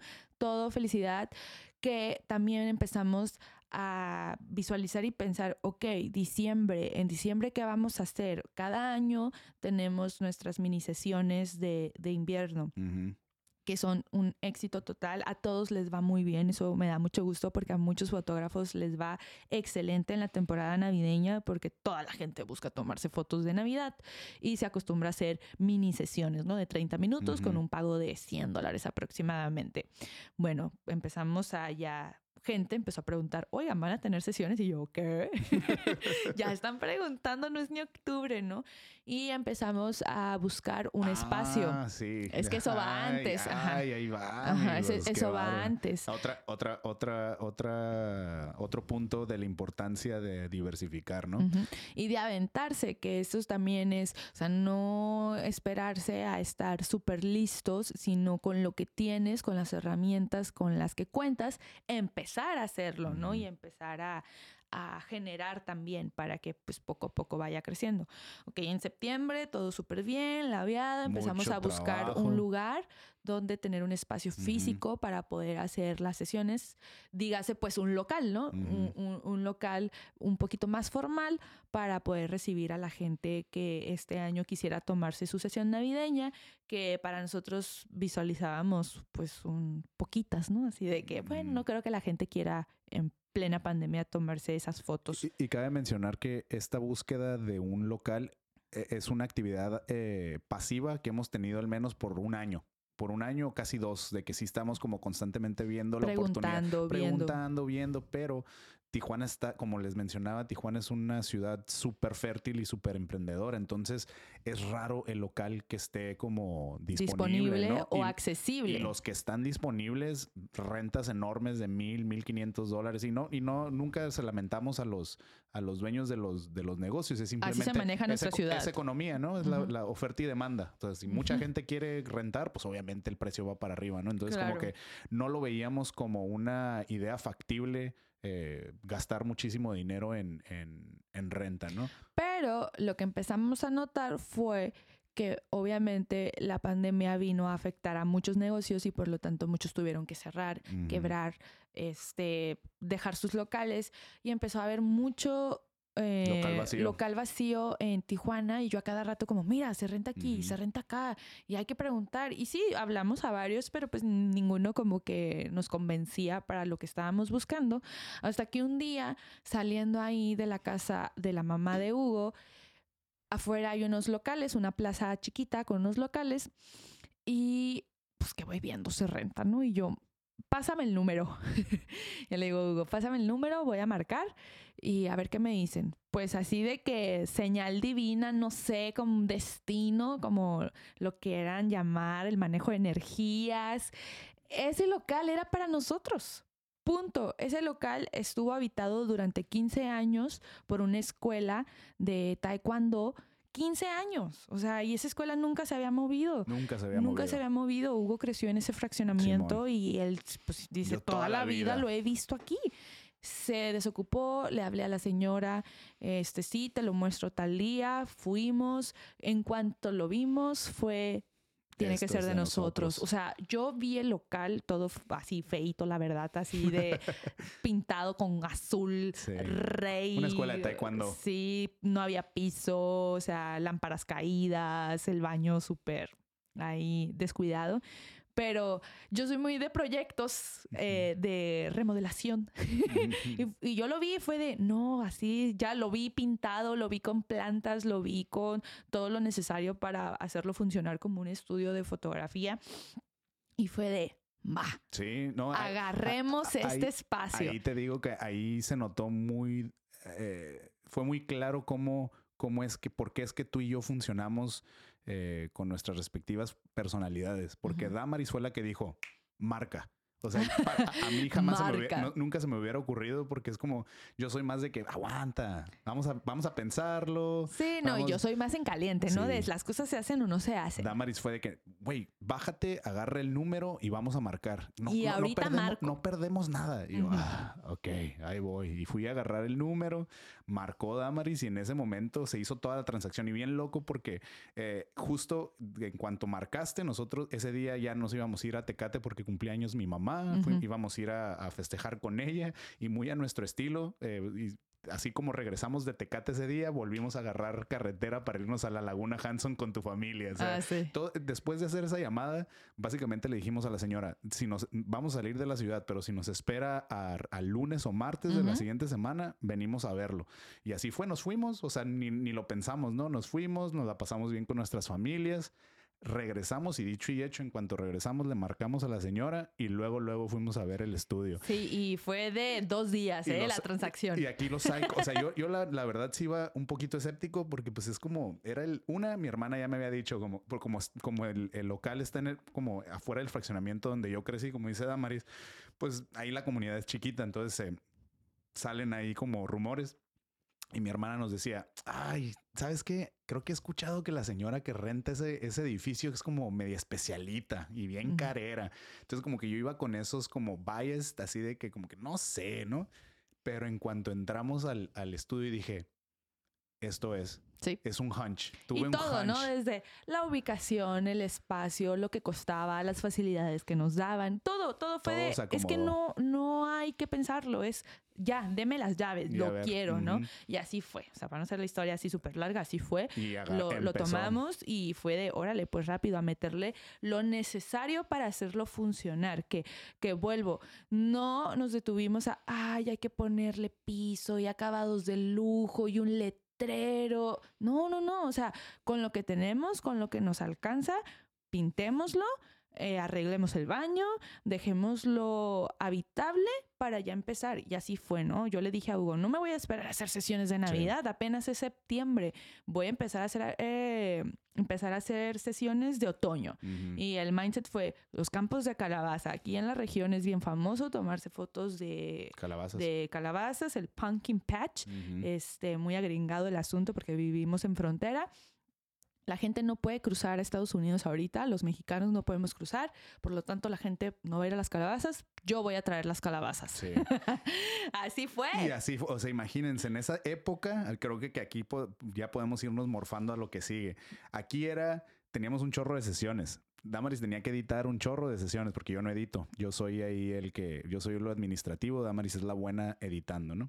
Este, luego teníamos, vino, vino el, fue cuando vino el. Fue en la el misma JV. época en que hicimos el workshop de Ah, Valle Guadalupe. Teníamos un workshop. Teníamos una boda que Damaris requería viajar, Viajar. de ti. Como no puede cruzar la frontera por, por tierra, tuvo que, eh, tenía que volar de aquí de Tijuana a Guadalajara, de Guadalajara a Los Ángeles, y yo iba a subir a Los Ángeles por ella. Entonces, eso lo traía Damaris en la cabeza, en la mente de que no la dejaba dormir. Entonces, estábamos Mucha presión. Ajá, e- y el estudio era de que, el- obviamente, otra vez los papás de Damaris, mis suegros, super rifándosela, porque básicamente fue, ellos se encargaron de, de, de, arranca- Dejarlo. de dejarlo el, eh, súper bonito. el bueno, utilizable, ¿no? Nos ayudaron con pintando, que las puertas caídas. que las puertas caídas, mientras eh, teníamos eso, ese proyecto en el estudio caminando, teníamos, había un chorro de cosas. El podcast, fuimos a grabar el segundo podcast de los Chiquis del Norte. por- Había demasiada presión que hasta el coronavirus se me olvidó. Así de, o sea, yo, o sea, yo estaba de, no manches, tengo que aprovechar este momentum, o sea, un buen de trabajo, nuevos proyectos, actividades, voy a recibir gente de fuera, tengo Sí. que viajar. Y malamente no cuidé mi mente. O sea, malamente no, no me paré y respiré y dije una cosa a la vez. Tiendo mucho a estresarme, que eso pues está mal, obviamente. Y fue de no dormir varios días. Tenía pesadillas de que se me olvidaba algo, pesadillas de que un cliente me decía, no sé. Te parabas de la, de la cama a la compu. Sí, Ajá. literal de, pues me levantaba de, no sé, 6, 7 de la mañana y sin bañarme, sin desayunar, yo- directo a la computadora. tuvimos problemas en esos meses. eh, pe- peleábamos, no bastante, pero tuvimos varios episodios. desacuerdos, desacuerdos, desacuerdos. obviamente, como Y- pareja Y, y, y- y yo me empecé a preocupar porque te veía en tu cara como que les, todo el estrés que sentías te lo veía en tus ojos, ¿no? Como que se te tenías como los ojos alrededor como rojos, tu semblante estaba, era, eras otra persona, toda ¿no? hinchada. Y yo te veía y yo decía como, Chiqui, eh, como te estás estresando de más. Y ella, ella obviamente decía, pues, ¿por qué tú no estás estresado? ¿No? Como que, Sí, sí, "¿Por sí. qué no estás viendo todo el trabajo que tenemos? Y yo, "Pues sí, Chiqui, pero pues, o sea... Y Hugo yo- bien zen, así yo, yo lo veía, yo dije, "¿Y este canijo, ¿por qué no estáis igual de estresado que Ajá. yo, no? O sea, me, me daba coraje que él estuviera tan tranquilo y contento, porque él siempre está contento, ¿no? Y yo te veía súper contento y yo, maldito Hugo, güey, porque no se siente como yo me siento Sí. estresada, no infeliz, pero sí abrumada, sí, ¿no? claro. Preocupada. Creías que no me importaba, ¿no? Pero Ajá. a su vez yo, me, yo sentí esa tranquilidad porque yo to- eh, durante toda esta pandemia, este, me la he pasado meditando. O sea, de que medito una hora diario eh, en la mañana antes de arrancar mi, mi día, ¿no? Y eso me ha ayudado muchísimo. Eso me ayuda a controlar, sentirme ansioso, sentirme enojado. Entonces yo por eso me sentía como tranquilo, ¿no? Y luego también agarré, me gustó como eh, la Jazz le dijo el otro día, tengo el muy desagradable buen hábi- hábito de, de bañarme con agua helada todos los días en la mañana. Eso también siento que me ayuda. Como ya empiezo mi día con algo tan incómodo, ya nada me llega a incomodar durante el día, ¿no? Eh, entonces, Damaris obviamente todo eso pues no lo hacía porque estaba bien enfocada en sacar, sacar la el chamba, trabajo, en sacar sí. la chamba. Entonces, para Pero no hacerla bueno. tan larga y tampoco para dar tantos detalles, Pero bueno, todo este escenario llega un día aquí en mi casa, su amanezco. casa, su casa, su casa. Sin olfato. Y yo, maldita sea, ¿por qué Dios? No, no, o sea, obviamente a, a esas alturas ya sabemos que si no tenemos olfato o gusto, pues tenemos coronavirus. O sea, no hay de otra. El bicho. no me gusta decirle así, es el bicho, güey. O sea, no hay, o, o sea, ese síntoma es como muy peculiar, ¿no? De que podrás tener dolor de cabeza, te- estar agripado, mormado, con tos, pero si no tienes olfato es fuck. Ya agarré el bicho. Ya ¿no? agarra el bicho. Y a mí me pasó en octubre. Dicho y A mí me pasó, este, obviamente, yo sabía, siempre el, el escenario fue cuando empezó la pandemia, Hugo y yo de, pues ni modo, a cuidarnos, obviamente en algún punto nos puede dar y está bien, ¿no? O sea, simplemente hay que cuidarnos. Pues bueno, yo ya tenía todo el año trabajando intensamente como hemos estado contando, no me pasaba ni por aquí, o sea, que fuera a estar contagiada.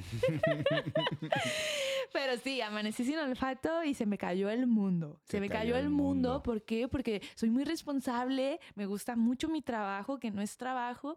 Y yo decía, ¿cómo le voy a decir a la gente que le tengo que cancelar las sesiones? O sea, ¿cómo voy a Sí. cancelar una boda? O sea, para mí no había un escenario donde yo tuviera que cancelar No una boda. manera, No hay, no no hay hay manera. manera.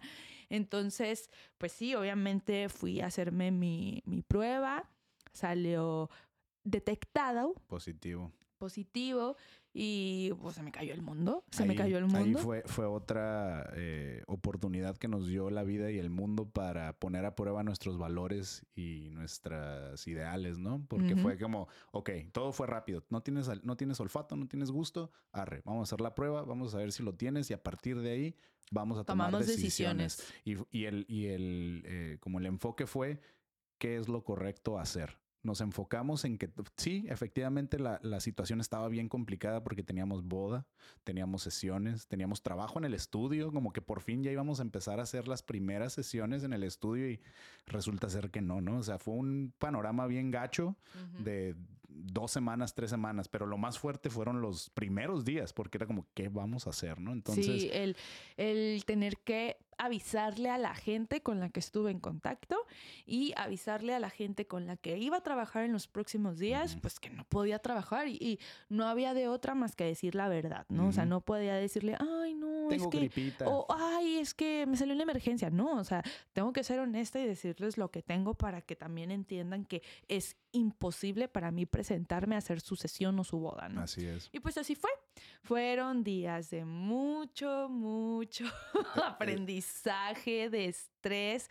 ¿Por qué? Porque pues había que decirle a personas que no íbamos a hacer sus eventos. Y por, e, por el bicho, o sea, por el tan temido bicho. Entonces, pero ahí también fue otra oportunidad para, para darme cuenta de primera mano qué tan importante y qué tan poderoso es eh, el poder respirar, controlar tus emociones por medio de respiración. Yo obviamente a mí se me cayó el mundo, ¿no? O sea, uno obviamente pues por el trabajo, pero era pues era mi chiqui que estaba enferma con el maldito bicho, ¿sabes cómo? Entonces, si se me cayó el mundo, tenía una luego lo que todo mundo sentimos cuando te sacan de la zona de confort, ¿no? O sea, hoyo en el estómago, se te cae el piso, se te nubla todo, pierdes el enfoque y entonces afortunadamente ese día que nos dieron el, el, resultado. el resultado, Damari se quedó aquí porque sus papás la iban a llevar a hacerse la prueba, porque yo tenía que estar en el estudio, porque nos iban a conectar el internet. Entonces fue como, ¿qué hacemos? Y tú me dijiste, pues vete al estudio a hacer el internet, eso no puede parar, necesitamos internet.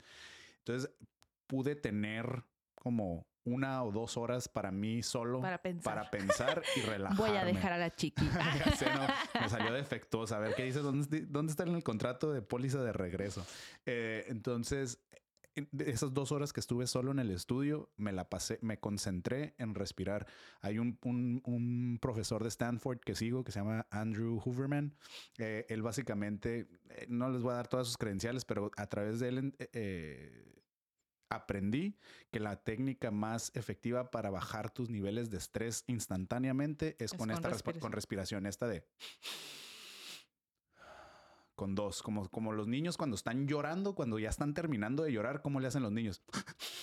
Entonces es su manera de, que su, automáticamente su cuerpo los va tranquilizando poco a poco. Entonces básicamente me dediqué como una hora a hacer esas respiraciones y cuando terminé me sentía súper, súper tranquilo y, ya fue cuando regresé y que supimos que ese era el, resultado, empezamos a actuar.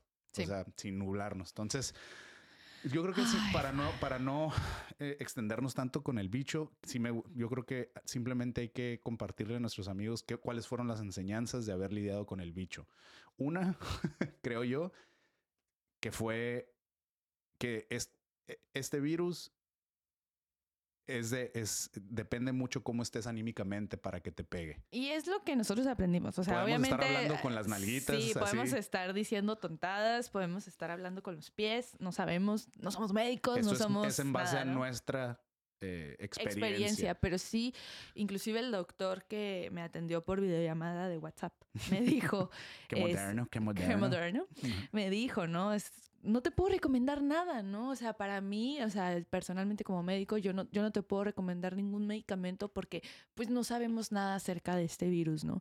Lo único que te puedo recomendar es la parte holística. Y yo, ¿what? Medita, toma baños de sol, hace ejercicios, estiramientos de yoga, Comidita. comida este, saludable, dieta este, súper limpia, sin grasas, sin carnes rojas, eh, duerme mucho, que te dé mucho cariño Hugo, porque obviamente fue lo primero que le pregunté, ¿no? Oiga, Doc. mi chiqui iba a poder dormir conmigo. Lo que le preocupó, dormimos una, noche separados. eso, eso ridículamente para nosotros está muy feo. pues, ¿cómo vamos a dormir separados? Uno en el sillón y otro en la cama, ¿no? Entonces, yo, oiga, Doc, sí, sí, sí, lo que usted diga, pero mi chiqui me puede abrazar, sí o no. Porque Hugo no le dio, o sea. A mí no me dio. Eso estuvo bien, estuvo bien loco y es una comparación, pues, muy obvia de que si yo estaba estresada, no haciendo ejercicio, no meditando, no durmiendo, no, comiendo bien. Y Hugo por su lado, todo lo contrario, con baños de agua fría, meditando, yendo a correr, Durmiendo. manteniendo la calma, durmiendo como bebé, pues a él no le dio Sí. y estuvo bien loco porque, pues, compartimos la casa y es una casa pequeña, no es una casa gigante, es una Sí. casa donde estamos todo el día juntos, trabajamos juntos. No había manera de que él no pudiera enfermarse y sin embargo no, No se me- enfermó. Y, y obviamente eh, recibí muchos comentarios de otras personas como que, ah, es que eres asintomático. Ay, es como que demeritando eh, eh, lo que pasó. Pero yo genuinamente, me, si de por sí ya traía la viada del año cuidando mi mente, en esos días que, que estuviste enferma Más. era todavía más, de que creo que meditaba una hora y media, este, me, me ponía a leer en la mañana, mantenía mi mente ocupada y sintiéndome como tratando de sentirme bien, ¿no? Entonces no, no quito, te digo, no soy médico, no sé nada, es meramente mi experiencia. Obviamente no sé si soy anti- no, si fui asintomático, pero yo sí no no, le, no, síntomas. no le quiero quitar el, el mérito a todo el esfuerzo que hice por no Claro. enfermarme y sentirme bien. Acá me acuerdo que si de por sí los baños de agua fría son difíciles, en esos días baño de agua fría y me ponía como metálica en, en- en el baño. Normalmente en la regadera escucho un podcast, pero en esos días me ponía metálica y ponía meshuga y como que, ¡ah! como que sentí dejar, no dejar que tu cuerpo se sintiera débil. Eso fue como mi enfoque toda la semana, enton- las dos semanas. Entonces, creo que eso aprendimos. Creo que sí. A nivel personal, porque a nivel Sí. negocio, obviamente también tuvimos, porque ustedes estarán como que, ¿qué pasó, no? Con, Ah, con la sí. boda, con las sesiones,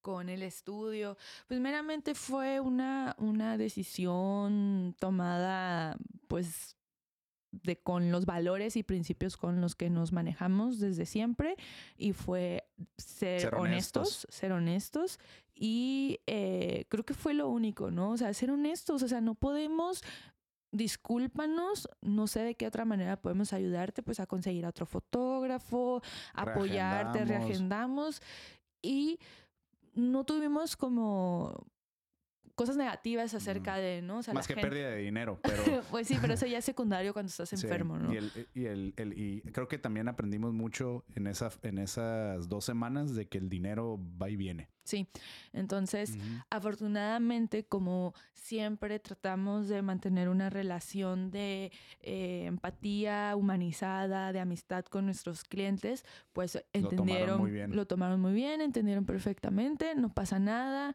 inclusive nos agradecieron por ser honestos, porque sí, obviamente pudimos ser, no quiero decir malas personas, pero ser irresponsables y, y yo haberme ido a hacer esa boda, a pesar de que yo no tuve síntomas súper graves ni me estaba muriendo, o sea, para mí fue bien leve los síntomas que tuve con el bicho. Sí te la pasaste mal. Me la pasé no, no la Porque quiero- estaba, estaba encerrada y te- encamada. Te, dolían y- los huesos. Tú- sí, pero o sea, dentro de lo que cabe y de lo que hemos escuchado Sí, de otras te personas, para mí leve. me fue muy leve, ¿no? Dolores corporales, este, mareos y ya, o sea, no, no puedo súper agrandarlo porque realmente no me fue mal.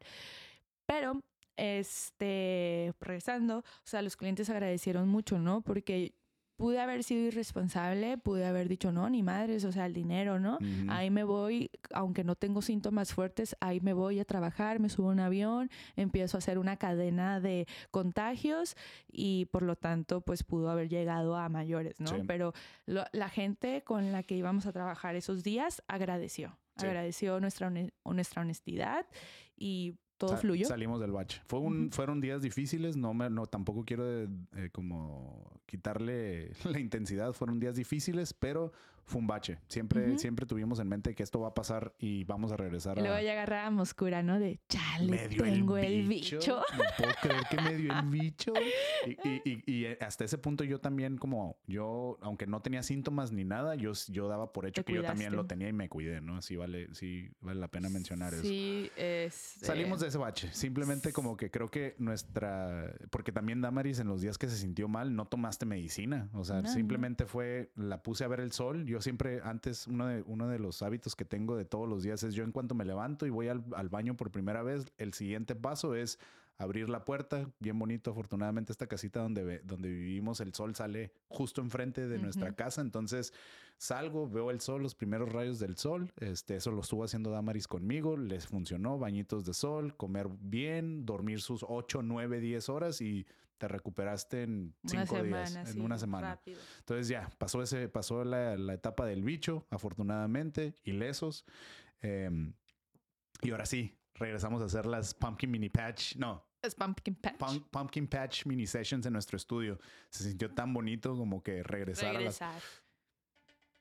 Oh, tengo que cambiarle a la cámara.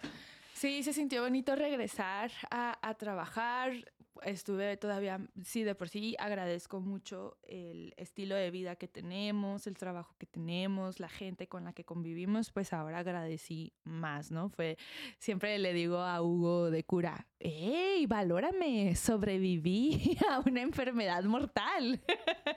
Entonces, pues fue muy bonito regresar, también fue muy bonito recibir el cariño de la gente, gente que se preocupó, gente que estuvo ahí, gente que no importó el que yo les dijera que que pues, estuve en contacto, pues que estuve enferma y aún así fue a sus sesiones, me hizo, y creo que a los dos nos hizo más empáticos con, conforme a, esta situación que estamos pasando todos, porque creo que al principio era así como, ¡ah! nos asustábamos, ¿no? De, ay, a fulanito de tal le dio eh, este, el virus y a pesar de que uno haga sus esfuerzos por cuidarse al máximo, pues en algún momento podemos llegar a, a tenerlo, ¿no? Yo atribuyo totalmente a que estaba estresada, que no me cuidé y por lo tanto, pues se me manifestó eh, el, virus, ¿no? Pero eh, tener el estudio también fue una motivación muy grande y una, una responsabilidad, ¿no? Porque tengo esta responsabilidad y necesito estar bien, no, no puedo caer, no, no puedo quedarme en, en que, ay, estoy enferma, me voy a morir. O sea, no, no, no, no, a ver, te recuperas porque te recuperas, El fueguito en las nalguitas que le llaman, ¿no? Sí, pero... pero regresamos, regresamos al estudio, se sintió muy bonito. Eh, cuando, en cuanto empezamos a recibir gente en el estudio, fue como que, güey, qué bonito se siente esto, güey, como que regresar. Eh, empezamos a ver que efectivamente la decisión que tomamos fue buena de agarrar el estudio, porque empezamos, o sea, no vendimos muchísimas este, de esas sesiones de, pumpkin, Pero, ayudaron. Ayudaron, fueron las suficientes para pagar el Nos conoció nueva Nos conoció nueva gente, entonces... Y, y, luego, luego, en cuanto, en, todavía no se terminaban las Pumpkin Patch Mini Sessions y ya estábamos. Voy a tomar un break. Ok, y ya estábamos, este, pensando en las Winter Mini Sessions, que ese yo creo que ya va a ser el siguiente punto. Obviamente en este tiempo sí hicimos como varias, varias bodas chiquitas eh, que también nos estuvieron ayudando a, sobrevivir estos últimos meses del año, pero nosotros sabíamos que lo, el enfoque principal para terminar el año con, eh, con el broche de oro eran las Winter Mini Sessions, porque las Winter Mini Sessions afortunadamente eh, siempre nos va muy bien, eh, dado a que ya pues, llevamos tres años, tres, cuatro años con, con el negocio, pues se va acumulando, la, cada vez la cartera de clientes va creciendo más. Entonces en las, eh, siempre nos damos cuenta que tanto crecimos en el año cuando hacemos las Winter Mini Sessions, porque ahí sí te puedes notar cuánta, cuántos cuántos clientes eh, se quedaron contigo todo el año y cuánta gente nueva agarraste ese año, ¿no? Entonces empezamos eh, a movernos para encontrar la, toda la... Pues para empezar fue como el, eh, todo el brainstorming tuyo, ¿no? De qué, qué voy a hacer, qué set es el que voy a poner, cuáles son los colores. O sea, estábamos a mil por hora y todavía la chiqui pensando ya en su set de Navidad. Es que para mí esas, esas sesiones son una relación de amor y odio. Yo empiezo bien emocionada de que voy a hacer esas sesiones, de que voy a conocer gente nueva, de que voy a decorar, porque pues tengo mi lado de creativo en la decoración de interiores y creación de espacios. Entonces para mí eso es una oportunidad de llevar a cabo varias ideas y plasmarlas físicamente, ¿no? Pero es una relación de amor-odio porque yo empiezo muy emocionada, pero al final termino harta, termino enojada. ¿Y por qué? Y es algo bueno, ¿no? Dentro de lo que cabe, me da mucha risa, perdón. pero O sea, termino al último súper molesta, enojada porque son demasiadas sesiones. Y es como, como, bitch, o sea, tienes un chorro de trabajo, agradece. Este año no fue la excepción. Fue bien loco recibir tantos mensajes, tanta gente interesada, porque yo dije, no, pues, o sea, pandemia, luego a mí ya me había dado el bicho y dije, no, pues yo a lo mejor yo no iría a tomarme unas fotos em, con toda esta situación. Pero no, la, realidad es que ahorita es 31 de diciembre y hoy vamos a hacer otra sesión. O sea, cerramos en, en 80 aproximadamente. Fue, fue demasiado. O sea, otro año en el que compruebo que necesito mejorar. Eh, es que lo que yo estaba comentando ahorita es de que las Winter Mini Sessions son muy buen barómetro para medir qué tan, qué tan bien nos fue en el año, qué tanto crecimos en el año, ¿no? Porque es como nos damos, eh, en las Winter Mini Sessions nos damos cuenta que qué tan bien cuidamos a nuestro, a nuestro mercado, a nuestros clientes, porque van a las sesiones y, gente nueva. Toda la gente nueva. Entonces, hoy, este año fue como, yo creo que fue 50-50, ¿no? Dirías tú como 50%, 50 gente que ya, conocíamos y 50% gente nueva. Es como, ¿de dónde? ¿De dónde sale tanta gente? Esa es otra cosa que creo que no hemos mencionado y que sí fue una súper em, lección este año, es valorar tu mercado local. O sea, nos, este año nos hemos dado cuenta qué tan grande es Tijuana, de que no nos lo acabamos, ¿no? Como conocemos y conocemos y conocemos gente y de todos modos siempre hay gente nueva por conocer. Y lo importante de cuidar tu mercado, tu, tu, clientela ideal, como lo quieras llamar, porque, porque a pesar de este año caótico, pandemia, hubo gente que año tras año ha, ha, estado con nosotros en ese tipo de sesiones y fue otra vez. fue. O sea, yo digo, no manches, se tomó tres años consecutivos y este cuarto año también se va a tomar fotos y eso es como, o sea, por eso hay que cuidar a tu mercado, a tu cliente, a la persona que te está comprando, porque es un cliente a largo plazo, o sea, te va a seguir comprando porque está contento con el servicio. Deja tú el producto con el servicio, que eso es algo que tratamos de cuidar mucho tú y yo, ¿no? Desde cómo los recibimos, cómo les escribimos. Que no batallen, eh, que su proceso de compra esté súper fácil, que ni le batallen. La, la atención, el interés también por ellos, o sea, nosotros, y esto es genuino, ¿eh? O sea, ni siquiera es algo forzado, o sea, llega la gente y nos da gusto verlos, nos da gusto que gente que ni nunca habíamos tratado con ellos, pues les damos las gracias. Bien agradables con nosotros. Siempre que llega alguien eh, nuevo al estudio, a, pues a las sesiones que hacemos, les damos las gracias por confiar en nosotros, les damos las gracias por habernos elegido a nosotros para sus fotos. Gente que cada año va, pues, puta, pues con mayor razón, ¿no? O sea, Gracias otra vez por estar aquí, por apoyarnos y dejar tus memorias en nuestras manos, ¿no? Entonces, es, es un agradecimiento muy genuino y este es, se convierte en un servicio al cliente, ¿no? Un servicio al cliente súper agradable y por lo tanto la gente deja esos buenos reviews, ¿no? De, y, y, no sé si te has fijado que en nuestros reviews la mayoría se repiten, son bien agradables, son bien amables, te hacen sentir cómodo y ese al final de cuentas creo que Ah, pues vale más que el producto, que una foto bonita, ¿no? Sino el cómo te tratan, porque podrán darte una foto súper bonita, estética, pero el fotógrafo te trató bien mal, ¿no? O sea, o fue indiferente. Te hizo sentir como, un, como una fabriquita. Una, alguien más.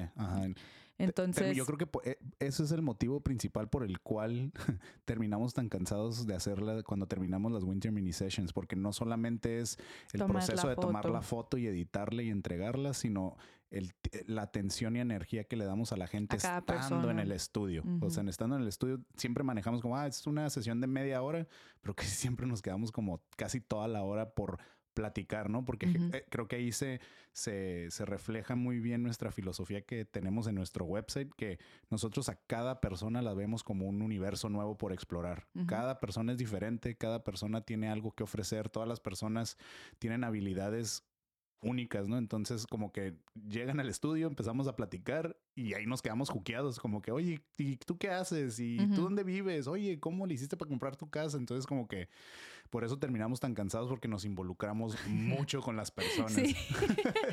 y, y eso es eh, desde siempre, o sea, y con cualquier persona que llegue hacia nosotros, este, con el cliente que se va a casar, con el que va a tener su baby shower, con la embarazada, o sea, con todos con los que vamos a fotografiar, tratamos de eh, llegar a este nivel, porque es algo muy personal, algo muy íntimo hacer fotografía, entonces nos gusta que confíen en nosotros Totalmente. y nosotros poder confiar en ellos. ¿no? Es, es un proceso eh, que hace que tomar fotografía sea sencillo Totalmente.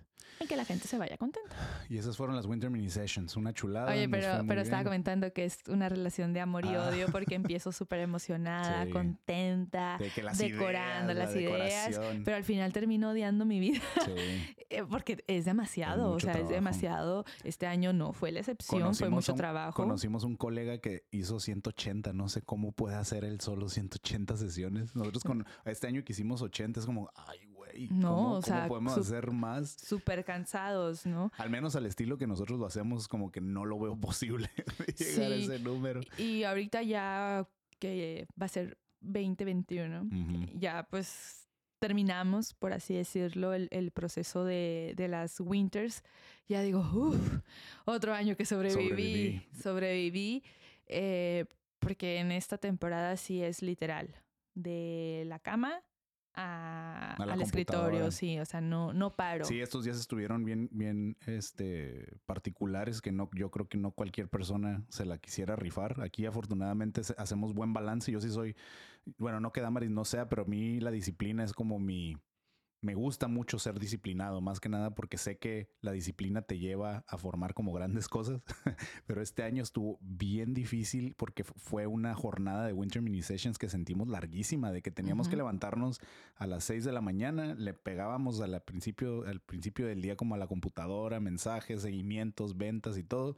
A las 2 de la tarde, pum, nos íbamos al estudio, hacíamos como 5 o 6 sesiones, pum, pu- ah, luego limpiar entre ellas, como fue muy, muy Fue retador. muy cansado. Fue muy retador, pero agradecidos. Agradecidos. Bien agradecidos. Y es parte también de visualizarte, ya hablando como a manera de negocio, estas sesiones, ¿no? O sea, sí son cansadas, sí eh, es muy retador recibir a tanta gente, y, o sea, pues, espérense, o sea, lidiar con perros, Niños. gatos, niños que están llorando, familias grandes, la gente a veces va y no todos van de buen humor, a veces va la A la familia fuerza. y el esposo va a la fuerza y es tratar de poner una buena cara, gente que llega tarde, hubo gente que llegó media hora tarde, o sea, Ujú. media hora tarde y su sesión duraba media hora, ¿no? Es lidiar con todos esos factores y aún así mantener el buen servicio, mantener la buena cara, mantener, aunque yo estaba cansada, no había comido, no había desayunado, era pues ni modo, tengo que poner buena cara, ¿no? O sea, la gente no Ujú. tiene la culpa de que yo esté cansada le tengo que brindar el, el mejor servicio que, que pueda tener y aparte hacer buenas fotos, ¿no? Pero esto también a la larga, al menos en nuestro ámbito, en nuestro rubro, trae buenos resultados. Este esfuerzo trae un resultado increíble. ¿Por qué? Porque hay gente nueva que nos conoció y es gente nueva que nos va a volver a comprar, por así Totalmente. decirlo. Sí. Decirlo burdamente, ¿no? O sea, hubo un buen de embarazadas que llegaron en En esta Winter Mini temporada Sessions. en Winter Mini Sessions, les gustó el trato, les gustaban sus fotos y fue de, Quiero mi oigan, sesión de maternidad. quiero mi sesión de maternidad.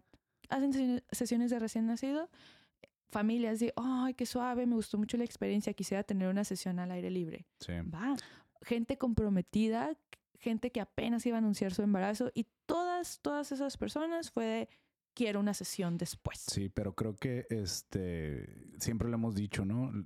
Las Winter Mini Sessions, aparte de la retribución económica que tienen, lo, lo que más nos gusta de ello es que es una herramienta de publicidad cara a cara con muchísima Sí, gente. Muchísima muchísimo. gente. Entonces, este año no fue la excepción. Estuvo bien pesado, pero estuvo- la neta te la rifaste bien duro. Digo, obviamente yo también estuve trabajando, pero no trabajo, el trabajo no se, no se Compara. comparaba con lo que tenía que ser Damaris. Yo básicamente era el que tenía que dedicar el tiempo para que la gente se presentara a su sesión y Damaris ejecutar y luego editar y luego ya Entregar todo y lo todo. demás, ¿no? Pero entonces, la neta te la rifaste. Ca- Yeah. Cada año te admiro más.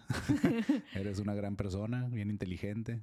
Este, y sobrevivimos. Sobrevivimos. Sobrevivimos otro. Por eso queríamos hacer este podcast, porque fue un año bien pesado. Difícil, obviamente, fue para todos, pero quería que quedara eh, documentado que sobrevivimos y lo sobrevivimos súper bien. Y lo que decía yo al principio, ¿no? De eh, compartir esto y darnos cuenta de todas las acciones que hicimos durante el año llevan a que nuestro negocio ahorita está todavía más fuerte, ¿no? En Ujú. lugar de, como vimos, desafortunadamente vimos que muchos negocios quebraron, muchos negocios pues ya no pudieron más. O sea, ¿cuántas veces no hemos visto en redes sociales que tal este servicio, producto, no sé, años, años y quebró? Sí. ¿Pero por qué? O sea, ahí está el, creo que el, lo importante. A ver, ¿por qué quebró ese negocio? Porque yo creo que la gente sigue consumiendo. O sea, nosotros somos, vendemos fotografías. O al- una vez alguien nos dijo, vendemos aire. Maldito uruguayo. Maldito uruguayo Estábamos en Perú y un uruguayo eso nos dijo el maldito, pero bueno. que vendíamos aire, ¿no? Y pues la verdad es que sí. O sea, no, no. Ya si nos vamos al lado romántico, pues obvio, ¿no? Las memorias y plasmar y etcétera.